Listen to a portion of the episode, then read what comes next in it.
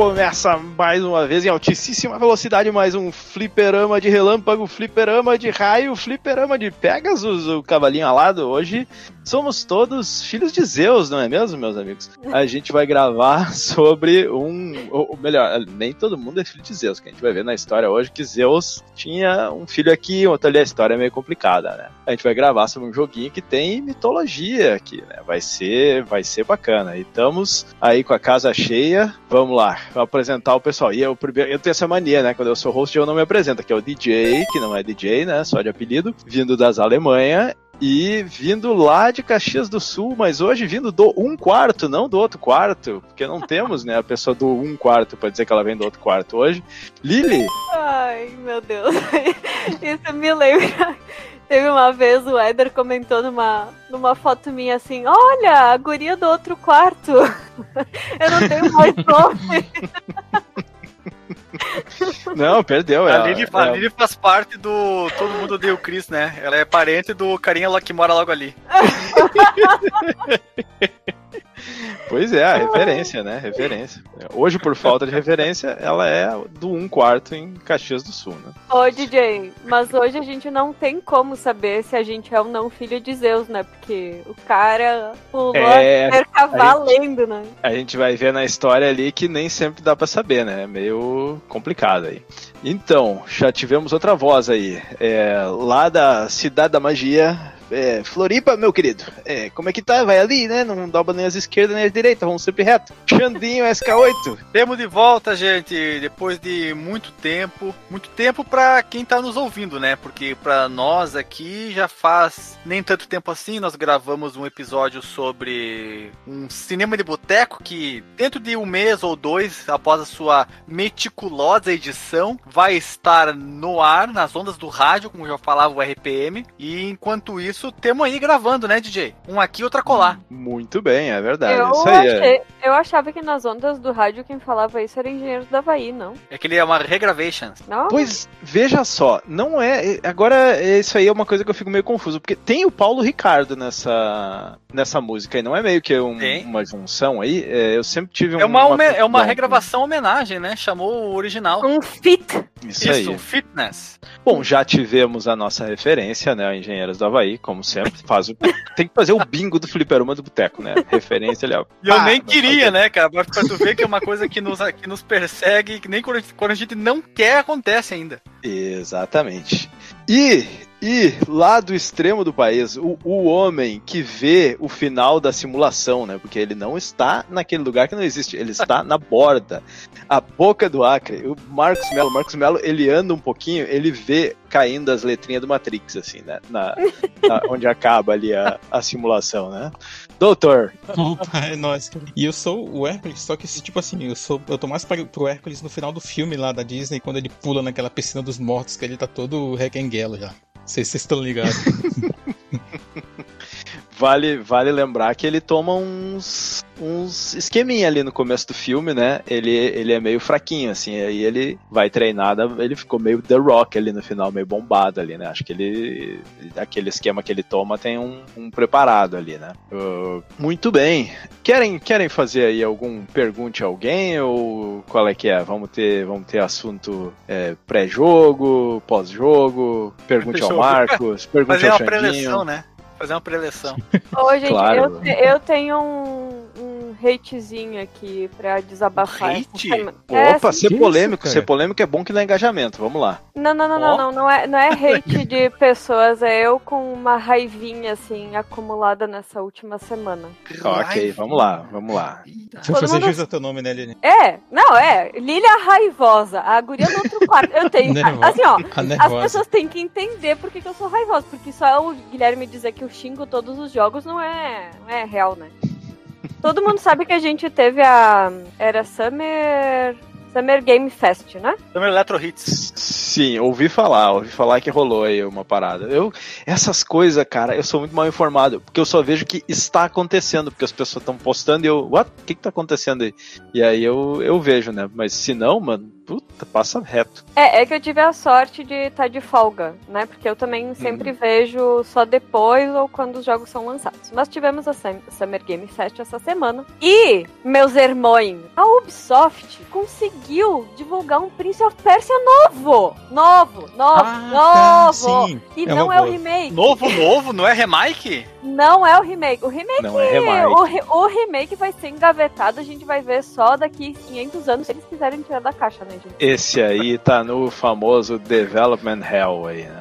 Isso. Ou- hoje, que- hoje é como é que é? O Development eh, Mundo Inferior, que eles chamam, né? Não é, Mas é, Como é tem- que. Mas também aqueles personagens com cara de, de cópia da Shopee estavam terríveis, né? Tinha que engavetar Tava mesmo. aquilo. estranho, tava estranho mesmo. É, tava horrível. E Mas- digo mais, hein? A Ah. gente. é, eu tava jogando aí, eu, não- eu, eu acabei não participando, mas eu, eu cheguei a jogar o Prince of Persia, né? O Sands of Time, pra gravar, com ali, emuladorzinho de Play 2 upscale, né? Aquela coisa assim, só pra deixar em HD e tal. E, cara, o gráfico. Ele tava melhor do que o gráfico do, do, Do remake, né? Aham. Pior que tal. Aí, eu sempre fico pensando assim, ó. As pessoas falavam, até então, os, os fãs, né, de Prince of Persia, que nem eu, a gente, tava, a gente tava xingando a Ubisoft a torto e direito, porque nunca lançava um game novo. Saiu o remake, daí o que, que as pessoas fizeram? Não queremos remake, queremos um novo jogo. Esse remake tá horrível, não sei o quê. Tá, beleza. Eles botaram lá pra Montreal fazer a- as coisas lá. Aí, nesse Summer Game Fe- ah, Fest, eles decidiram lançar, um lançar com, divulgar, né? Porque vai sair no início do próximo ano um novo Prince of Persia 2.5D, bonitinho, parecia mobile, mas eu tava dizendo pro Gui, tomara que não seja só mobile, porque eu quero jogar Uhum. isso aí. Tipo assim, né? Aí as pessoas xingam a Ubisoft de novo, porque é um jogo com cara de mobile, porque não queriam um jogo novo, queriam um remake. Mas meu Deus, gente, se decidam o que vocês querem, coitado das empresas, gente. Eu, eu não achei ele com cara de mobile, pelo menos pela ação que tá tendo no jogo, dá a impressão que ele é majoritariamente pra controle normal, assim, né? Só que ele, ele tem um gráfico ali que não é um gráfico de jogo AAA, assim, aquela coisinha. Até o estilo artístico, né? Puxa pra ser menos realista e mais um pouquinho cartoon, assim, uma carinha de, sei lá, Fortnite, uma coisa ali meio diferente. Mas eu acho que assim, o que vale mais é a jogabilidade. Só que ele não tá com a jogabilidade de Prince of Persia, daquela coisa mais cadenciada, de, né, de ver os lugarzinhos e tudo. Ele tá mais é, caótico, assim, mas tá com cara de que vai ser um joguinho bacana, assim. E arrisco dizer que talvez tenha até porte pro Switch aqui. Eu não sei, eu não vi o anúncio pra ver que, que, que eles anunciaram pra qual plataforma já vai ter, mas, mas tem carinha aqui de que de repente até poderia sair uma versão pro, pro Switch aqui. Que parece um tipo de jogo bacana de jogar nele. É, eu, eu não lembro se Tá ali, tá ali, Nintendo pra- Switch, tô vendo aqui. Vai sair Ah, sim. tá. É tudo, né? Ele- Mas- ele E tá até por tudo. isso, talvez eh, os caras tenham feito nesse estilo pra sair pra mais coisas, assim, né? Pra ser mais acessível, né? Porque dá Nivelar pra por baixo, né? Sim, hoje em dia, essa geração atual de consoles Play 5 ali, a- ela, a, a, a geração anterior, ela tá vivendo mais do que o esperado, né? Acho que o pessoal tá vendo, ah, porra, tem um monte de gente com console ainda, vamos nivelar por baixo pra vender mais jogo, né? Ah, né? Acho a Imagina impressão uma base é instalada essa. desse tamanho, como é que vai negligenciar, né? Sim. 300 É, bilhões de consoles vendidos, os novos que se que espere a vez deles, né? Não, e vamos ser honestos aqui, né? O, o Play, o, o- cada geração, o, o pulo da geração ali, de, de quão melhor a próxima geração é, é menos perceptível, porque a gente já tá num nível aqui que, porra, o gráfico do Play 4 era muito Mais bom. real assim. que a realidade, DJ. Vai botar o, o do Play 5 é do tipo, ah, beleza, agora é, é 4K, tem umas coisas a mais ali, mas a, a diferença, a percepção de diferença, ela vai ficando cada vez menor, né? Então os caras estão. E, e o esforço para tirar, né, o tanto que precisa ali dessa diferença a mais de desenvolvimento, acaba ficando muito caro. Então, pros caras, não, não vale a pena, a não ser que seja assim um jogo mega, triple A e tudo. Então, se os caras não vão investir tudo isso, eles acabam já nivelando por baixo e tentar fazer uma jogabilidade bacana e vender pro máximo de, de gente possível, né? Não culpo. O, o que eu fico puto da cara é que as pessoas só querem jogo realista hoje em dia. Pelo amor de Deus, vão lá, voltem, joguem o 2D clássico. Eu vou dizer uma coisa aqui, tá? A última coisa que eu quero hoje em dia é jogo realista. Porque quanto mais realista eles estão ficando, menos eu tô gostando de jogar. Mas parece que tá mais complexo e menos videogame eu me divirto menos. É, a gente Não passa mais consigo raiva, mais. né? Eu comecei a jogar o Red Dead 2. Lindo, maravilhoso. Mas o controle, mas o negócio é devagar, o controle é esquisito, a coisa, coisa fica mais complexa. Eu já fico, mano, isso, isso eu quero um joguinho, eu quero um Tu manda o personagem pro lado, ele dá uma, uma rebolada e depois ele vai, É, e um jogo de demora e ombro. coisa. Aí, Porque né, eles eles querem querem que a fazer a animação, movimentação né? realista, né? Não, tem que ter o, o- a cadência do passo, o, o balanço do corpo. Você não, não dobra uma esquina assim, como se estivesse jogando aí o Mario. Não, tem que ser na Pois é. boniteza da realidade, não sei o que. E aí, e aí perde um pouco, né, aquela ma- magia do vamos desligar o cérebro aqui só se divertir? Não, daí o cara tem que li- lidar com as regras do mundo, né? Não é à toa que o nosso podcast é retrô, né? velharia. é, como eu disse, de realidade já basta a nossa vida. Agora vamos falar de joguinhos divertidos. Muito bem, vamos lá que já tivemos aqui o nosso momento, momento protesto, momento reclamação, muito Momento bem, protesto. todo mundo reclamou. Só o Não, É o fliperama Marcos do Melo. Marcos é Melo não do protesto. reclamou. Quer reclamar de alguma coisa aí, Marcos Melo? Não, eu só vou dizer que eu, eu concordo em grande parte com vocês, né? E, e- e realmente a gente tem, um, principalmente a galera que é mais PC gamer, que quer só o- as máquinas top e tal, acompanhar os, as últimas placas de vídeo, não sei o que. Essa turma ela reclama muito, cara, mas é uma, é uma minoria que faz muito barulho. E às vezes o cara dos consoles, depend- dependendo da plataforma que ele adota, né? Se o cara é, é aquele tipo de usuário que adota a empresa, né? E não o produto ou Hum. o jogo, é, vai, vai ser esse tipo de pessoa que vai reclamar mesmo. Mas, assim, sobre o Prince of Persia novo aí, eu vi o, o trailer lá, falei, tipo, beleza, né? Ok, t- talvez é, o remake ele acabe sendo engavetado, ou pelo menos entre no modo do que Nukem Forever aí da vida. Mas, assim, a gente vê no caso oposto aí do, do, do- a sequência do Breath of the Wild, o Tears of the Kingdom, que é um jogo que não é focado majoritariamente em gráficos e tá fazendo muito sucesso, né? Então, é, é Não, independente não da pode, geração, é cara, proibido. É proibido uma coisa fazer sucesso se não for com o jeitinho que eu quero. Aí não dá. Pois Isso- é. é, na é verdade- proibido se não tiver feito de partículas da última geração, é, é ray tracing e tudo mais, né? Não, não dá, não dá. Jogo com gráfico de desenho, gráfico cartunesco, é proibido de fazer sucesso. Tem que, tem que, eu tenho que botar minha placa de vídeo aqui de 10 mil reais a tra, pra trabalhar, Marcos Melo. Não dá. Pensar o gasto que já teve, né, cara? É, o problema, que eu só vou fechar aqui o quadro no caso, é que essas pessoas andaram criticando um monte no próprio, na própria página oficial da Ubisoft do Prince of Persia, que eles atualizaram as informações também. E eu acho que esse é o câncer, é que essa gente tem contato com rede social, sabe? Uhum. E aí a empresa se colocou à disposição, no caso a Ubisoft se colocou à disposição pra ouvir o que as pessoas tinham pra falar sobre esse jogo. E aí eu tenho medo que as pessoas critiquem tanto que aí eles vão engavetar isso aí também, entendeu? Podia sair um joguinho legal, mas não, Sim. eles vão criticar tanto que não vai sair. Lili, vai lá e só O diz problema, assim, ó, o- problema é quero. anunciar. Tem que, tem que falar quando estiver pronto. Ó, gente, é isso aqui e acabou. É, para É que, de é que nem toda vez que o cara fosse almoçar, ao invés do cara chegar no restaurante com a comida feita, o chefe perguntasse, né? Que isso, nós temos isso aqui, o senhor vai querer? Ah, não, não quero. Aí a Pode pessoa, ah, então vou pro outro, Ah. ou vou pro- é, vou, vou pra outro restaurante então. Em vez de chegar, ó, o prato é esse aqui, se não quiser, aí tu, tu come o guardanapo. É o, é o famoso é o que tem pra hoje, né? É, é o que tem pra hoje, cara.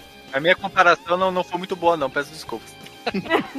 Como, ah, ô DJ, o que, que temos pra hoje aqui no Fliperama de Boteco, então? Pois é, vamos ao que tem pra hoje no Fliperão de Boteco. Eu vou chamar, Vamos ao chama na vinheta e vamos lá. Se você quiser enviar um e-mail para a gente, você manda um e-mail para contato@fliperamadeboteco.com. Se você quiser entrar no nosso Facebook e o nosso Twitter, é facebook.com/fdboteco e o Twitter também é twitter.com/fdboteco. O nosso grupo do Telegram é t.me barra fliperama de boteco. E você pode também ajudar a gente lá no Padrim com algum dinheiro, alguma verba que você possa em padrim.com.br barra fdb. E roda a vinheta.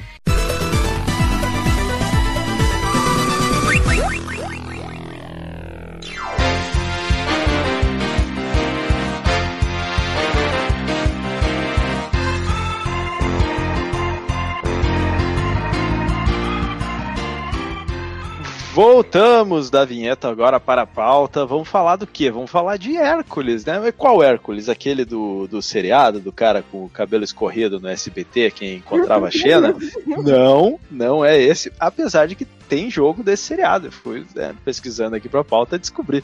Nós vamos falar do Hércules Action Game, ou Disney's Action Game featuring Hércules, ou Disney's Action Game featuring Disney's Hércules. Sim, todos esses foram títulos diferentes para esse jogo, que foi é, um jogo de plataforma baseado no filme de 1997 da Disney, obviamente. Como é, é, é de costume dos jogos da Disney, sai muitos jogos, né? Já gravamos antes de jogo do Aladdin, já gravamos os jogos do Mickey, já gravamos, acho que a, a Lily, se eu não me engano, trouxe o Pocahontas num, num listão recentemente. Não, Rei Leão. não falta, né? Rei Leão, ó, já gravamos milhares aí de, de jogos sobre o Goof Troop. Mas é que assim, tem os jogos dos personagens clássicos da Disney e os jogos dos filmes, né? Que são é, categorias aí diferentes. E esse aqui é do filme, como eu falei, o jogo foi lançado no mesmo ano do filme, em 1997, nos Estados Unidos e na Europa. E a versão de Play 1 foi desenvolvida pela Eurocom Entertainment Software e publicada pela Virgin Interactive. Nós tivemos também uma versão para Windows, que também foi desenvolvida pela Eurocom, mas foi publicada pela Disney Interactive. E tem uma versão que não é a que a gente vai falar hoje, mas que saiu para o Game Boy eu dei uma olhada nas imagens e eu achei meio leprosinho, assim, achei meio esquisito. Não vou falar mal, porque de repente a jogabilidade é boa. Mas assim, é, eu gosto muito do, do, charme ali do preto e branco do Game Boy. Eles fazem alguns jogos que fica muito bonito. Ei, esse falou Game Boy 1997? Sim, mas o Game Boy foi mas longe. não tinha o Color nessa época já há muito o Color tempo. de 98, né? Não tinha o é GBA que... quase batendo a porta? Eu não lembro de quando saiu o, o Color. Eu vou ficar aí com a informação do, do doutor que é de 98, então. Mas 98? Ah, então tá explicado. Não, se o Marcos Pois é. falou, eu acredito. Não precisa ninguém falar mais nada. Mas é que mesmo quando saiu o Color, o, o Color ele era meio que um, um update ali do Game Boy, né? Ele era retrocompatível com o Game Boy e a maioria das empresas acho que continuou fazendo jogos que é, eram compatíveis com o Game Boy normal e tinham alguma melhoria ali pro Game Boy Color, mas nem todos eram exclusivos do Color, né? Até porque aí elas iam vender menos, né? Os cartuchos pretos colocados no. Cartuchos pretos. Os cartuchos dos jogos do Game Boy normal colocado no Color, eles continuavam preto e branco ou eles recebiam algum tratamento colorífero? Eu acho que dependia Isso. do jogo. Eu acho que eles tinham como fazer uma parada ali que dava uma, uma certa melhorada na cor, mas não era, não usava todo o poder do, do Game Boy Color. E alguns era simplesmente uma paleta de cor. Ali tu podia escolher a paleta, mas no final ele ainda era quatro tons de cor só, né? Porque ele vinha daquele. A mesma paleta que era as quatro tons de cinza do Game Boy, se eu não me engano. Tem um experimento interessante pra quem tem um Switch é, aí na, na mão, né? E claro, né, tem a assinatura lá do Switch Online. O- o- os jogos do Game Boy, do Game Boy Color que tem lá. Aliás, do Game Boy, né? O tijolão clássico que tem lá. Tem o modo, né? Pra te escolher lá no. Como se ele estivesse rodando no Game Boy Color, né? Ou no Game Boy normal. E aí dá, dá pra te ver essa diferença aí. Exatamente, exatamente. Ele fica no meio do caminho entre um jogo nativo e um jogo preto e branco. Exato, exato. Aliás, Isso, ele monocromático. Ele fica com algumas cores. assim. Quatro É, cromático. dá um- alguns tons de cores ali e tal. Interessante. Exatamente. E essa versão foi pela Tier Text Design Studios e publicado pela THQ, ou a famosa THQ. Vamos aos Veja Você então. Veja Você em 2010, essa versão do Play, ela ficou disponível na Play Store. Então, né, você podia ali comprar no seu Play 3 e, se eu não me engano, eu acho que passar pro PSP também, jogar é, nativamente lá. É, ele foi lançado em julho de 2000. e- é, só, desculpa, ele foi lançado em julho de 1997 nos Estados Unidos e 14 de novembro de 1997 na Europa. Imagino que ele não tenha sido muito famoso no Japão, o filme, ou eles não quiseram localizar, né? Porque não, não foi lançada uma versão no Japão. E até hoje é possível comprar uma versão desse jogo para PC, tanto na Steam quanto no Good Old Games, o GOG.com. A gente vai deixar aí os links no Porsche, né? Para você que quer fazer aí a sua revisão histórica aí, né? Pagar aquele, aquela taxinha por não ter pago lá no passado. Digo, né? Vamos, vamos adiante aqui. Episódios, episódios relacionados. A gente tem, eu, a gente tem muitos episódios sobre jogos da Disney, mas aí eram tantos episódios que eu disse, eu não vou listar todos aqui, mas eu escolhi um em especial, porque a gente tem um Bora pro Flipper, onde a gente fala dos jogos do Disney pro Master, jogos da Disney pro Master System, junto com o JP Moraes. Mas ponham Disney lá no nosso site que vocês vão ver, assim, é 300 milhões de episódios aí sobre jogos da Disney. E vamos para o como conhecemos o jogo. Vamos ver aqui. Doutor, senhor primeiro. Vamos lá. Cara, acredita que eu, eu, eu, cheguei a, eu cheguei a jogar esse jogo na locadora ainda. Eu joguei ele na, na finada Hot Games lá em Tefé, é, quando eu conheci o PlayStation 1, inclusive. Tipo, cheguei lá, fiquei maravilhado com aquela prateleira que tinha, sei lá, uns 30, 40 títulos de, de PlayStation 1, alguns originais, outros, outros não. Eu diria que a maioria não. Todos, todos, todos originais. originais, doutor Marcos. Não ponha a. Como é que era o nome? Hot Games aí? tá bom, não. não ponha ela em maus lençóis, não, doutor. Não, do Hot Games então. E, e lá eu conheci muita coisa, os jogos do, do, do Mega Man, do Play 1, jogos do, do, Crash, aquele jogo do Blasto que eu comentei lá nos primórdios do nosso podcast ainda, é, dentre outras coisas aí. Jersey Devil, vários jogos de plataforma que eu gostava, até aquele jogo do Sub-Zero também eu joguei muito. E aí esse do Hércules também. Joguei, joguei muito. Um dia vamos gravar sobre esse jogo ainda, Topo o desafio. Mas aí eu joguei também o Hércules, né? Infelizmente não, não, terminei, porque eu, eu não tinha memory card, né? Nessa época aí, né? E nesse jogo tu, conseguiu o password, ou até salvar o jogo mesmo. Ele é meio burocrático. Ele, password! É, password. Ele empresta a, a, fórmula do Crash Bandicoot, né? De, de pegar itens pra poder salvar o, o jogo, né? Uhum. Mas é... Sacanagem demais isso aí. Sacanagem demais. Mas aí eu cheguei, tipo, sei lá, até a segunda fase ali, no, quando ele faz aquela corridinha no estilo Pepsi Man, ou até para quem pra, pra juventude aí, o Subway Surfers, e esses jogos de, de run infinito, né? E, e uhum. aí eu, eu, gostava do jogo até, cara. Pena que depois a locadora fechou, né? E eu passei a jogar outras coisas também antes, antes disso. E, mas foi aí, foi aí. Era um dos jogos que eu gostava da Disney. Ele, ele era um pouquinho difícil, né? Vamos já falar disso. Mas foi um dos. Foi onde eu conheci, na Hot Games.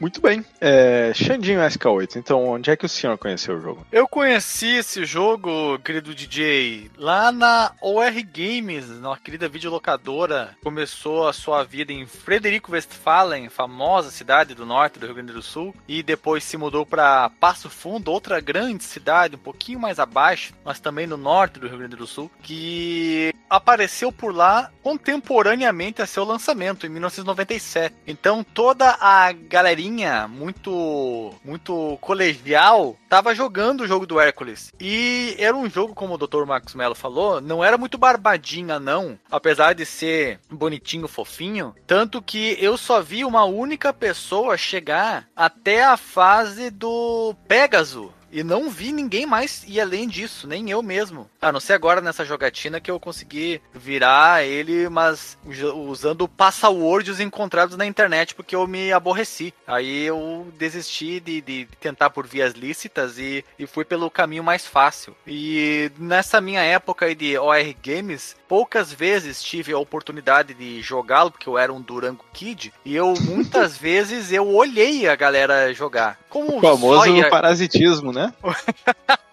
eu, eu conheço muito o bem, famoso... eu, eu fiz muito isso na época. famoso Ascas Lumbricoides de, de locadora, né? Não, não, é... Alexandre, tu já virava o jogo no YouTube Station muito antes de ter YouTube. Eu fazia o YouTube Station da vida real, DJ. Exatamente.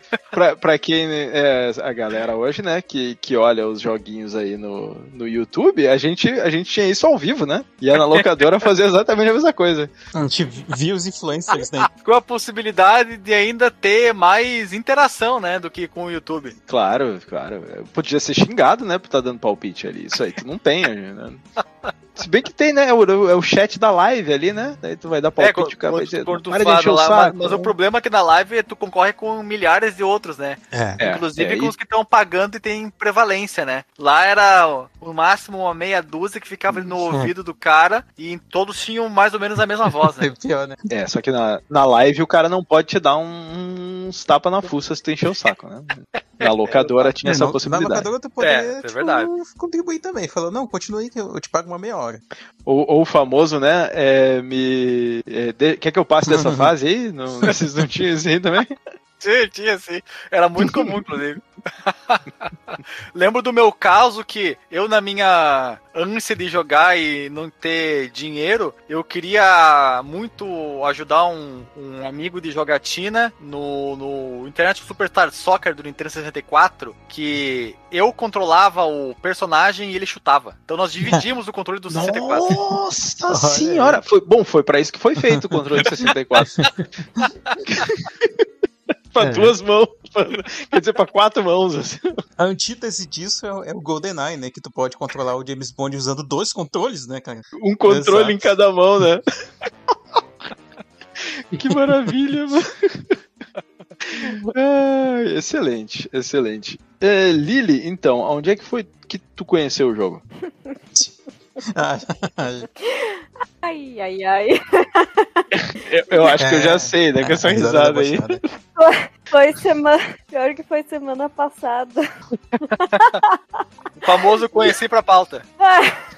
O mais incrível de tudo é, conheci porque foi tu, DJ, que tinha dito, Não, vamos gravar tal ele- jogo? Eu sugeri outro jogo da Disney, Hum, que a gente deve gravar em breve. Ah, tá, Uhum. ainda foi o Marcos. Daí, aí eu olhei e digo assim, olha, veja você, Hércules. Mas assim, o filme eu assisti quando eu era criança, viu? Tá? Só pra não dizer que eu sou totalmente fora, assim, da, da realidade. Muito bem, o famoso conhecido pra pauta. Como diz, e certo que comprei pra jogar na Steam, né? Nós compramos todos os jogos, né? A Lili, tem impressões iniciais aí pra dar ou tu quer deixar pra, pra quando a gente for destrinchando aqui? Ah, eu vou falando mais adiante, falando mais adiante. Muito bem. É, eu, então, como é que eu conheci o jogo? Conheci pra pauta. Eu sabia que ele existia, mas eu nunca tinha jogado. Eu não lembro de ter visto o pessoal jogando na locadora, até porque eu frequentava a locadora mais na época dos, dos 16 bits, na época do Play 1 não, não era tanto, assim. E, e quando era, acho que a galera jogava. Eu lembro de ver muito a galera jogando o GoldenEye, assim, em, em é, quatro pessoas, né, aquela coisa multiplayer, mas não, não tinha tanta gente jogando o, o Play 1. Então eu acabei não. Por algum motivo esse jogo não tava no balaio, né? Da, que eu. Que eu era daquela época que a gente ia no, no Camelô, né? Que vendia jogos originais e, e, pô, muito barato, né? No balaião, e aí não vi esse jogo lá. Então Era o GOG da vida real, DJ. Era o GOG da vida real, exatamente. Sem, sem DRM, né? E, e acabei não jogando, então conheci ele, ele pra pauta. Eu conheci ele de revistas, assim, né? Conheci ele de, de ter, ter visto né, fotos e coisas, sabia que ele existia, mas nunca tinha jogado. Sa- Sabia que ele era o, o estilo dele e tudo, mas, mas não, nunca tinha botado o controle na mão. E aí, joguei ele pra, pra pauta hoje. E era isso, então, no, no como conhecemos o jogo. E vamos então pro desenvolvimento do jogo. Não temos nenhuma informação do desenvolvimento do jogo. Eu procurei bastante. A única que a gente tem é que ela foi desenvolvida pela, pela Eurocom, né? Como a gente falou antes. A única coisa que eu consegui desvendar ali sobre, sobre essa empresa é que a maioria dos títulos que ela trabalha eram títulos de jogos li- licenciados ou portes de jogos para outros dispositivos, né? Por exemplo, ela fez o porte do Street Fighter 2 para o MS-DOS. Acho que ela fez porte de é, Mortal Kombat 2 também para computadores. Ela fez com, é, porte de Mortal Kombat 4 para vários é, vários dispositivos diferentes, mas jogos originais dela assim não, não eram muito famosos assim. Eu trabalhava mais com, com jogos licenciados, mas procurei, fui assim, olhei nome dos caras nos créditos, aí fui procurar por entrevistas e coisas, não achei absolutamente nada. Então é um desses jogos assim que foi feito, ah, toma aqui a licença, faz o jogo, é, o jogo vai se vender sozinho, então a gente não precisa fazer, né? Porque tem, porque tá junto com o filme, então não precisa dar entrevista, não precisa fazer nada. Então infelizmente não temos muita informação sobre sobre a história do desenvolvimento do jogo, né? É, DJ eu até também tentei procurar, assim, né? Mas acho que é bem nítido, né? Os dois saíram em 1997. Então, provavelmente o jogo não começou desenvolvimento em 97, né? Ele deve ter começado não. antes. Ele a, foi a... produzido junto com o filme, né? Com Isso. certeza. Uhum. É, é, tipo, um para um vender o outro e ponta. A Disney fazia coisas assim, né? Sim. Muito. A gente pode fazer algumas especulações, né? Porque o som, as falas do, do videogame, do, do jogo, elas são tiradas do, do filme, né? Então já tinha ali algum compartilhamento, né? O gráfico do jogo, as animações do, dos personagens e tudo, são muito parecidas, né? Muito fiéis ao, ao, ao, ao filme. Então é muito provável que tenha tido participação ali de animadores da Disney, né? E, e, tudo isso, uma relação muito próxima com a produção do próprio filme, assim. Mas isso é meio, né? A gente tem que especular porque não tem essas informações, assim. Ele, ele lembra, de certa forma, o Aladdin, né? Porque do, do Mega Drive, que tinha, que foi um dos primeiros em que a gente olhava para o jogo e dizia, nossa, é o desenho, assim, né? A animação é muito fiel, tudo muito fiel. E esse aqui, ele tem essa característica, né? Do, de tu ver o estilo ser, ser muito fiel, mesmo a parte 3D que eles colocaram por cima, né? Porque ele é, é um jogo que mescla é, 2D, ele é o famoso 2D e meio, né? Que é essencialmente 2D, mas mescla com, com coisas de 3D e ainda assim não, não perde essa conexão com a arte uhum. do, do, Eu acredito que ele, ele, possa ter na equipe até gente do, dos estúdios, né? Que participaram do filme, assim como eles fizeram lá no, no Aladdin, no próprio Rei Leão também, né? Eu, eu, tenho que prestar um pouco mais de atenção nos créditos finais do jogo. Eu acho que aparece algo assim lá no, no, no título de cada sessão de créditos, Sim. né? Se eu não me engano, tem alguma coisa relacionada a isso aí. Mas, mas enfim. Mas ainda assim, eu acho muito boas essas animações, assim, comentários breves aqui sobre o gráfico, né? Ele mescla bem até o, o 3D com 3D. Até é, ao contrário de alguns outros jogos do PlayStation 1, né? Ele não dá aquela sensação de estranheza muito grande, porque os modelos são de poucos polígonos uhum. e tal, mas as texturas elas são legais, assim, sabe? Elas combinam com os sprites ali ali que estão que rodando também. Sim, combinam muito. Foi uma mescla muito, muito bem feita, assim, né? Ah, olha só. Uh, produto, aqui nos créditos que tu tava falando, né, Marcos? O Craig, Craig Allen, eu acho que ele é mesmo da Disney, que uhum. é o produtor, né? Porque tá, uhum. como, tá como Craig, produtor, Craig Allen, e embaixo Disney Interactive. Uhum. Então deve ser. Olha aí, cara, estamos gravando hum. com, com o cara da Disney aqui no, no Discord. o Craig. O Craig? ah, meu Deus, demorei.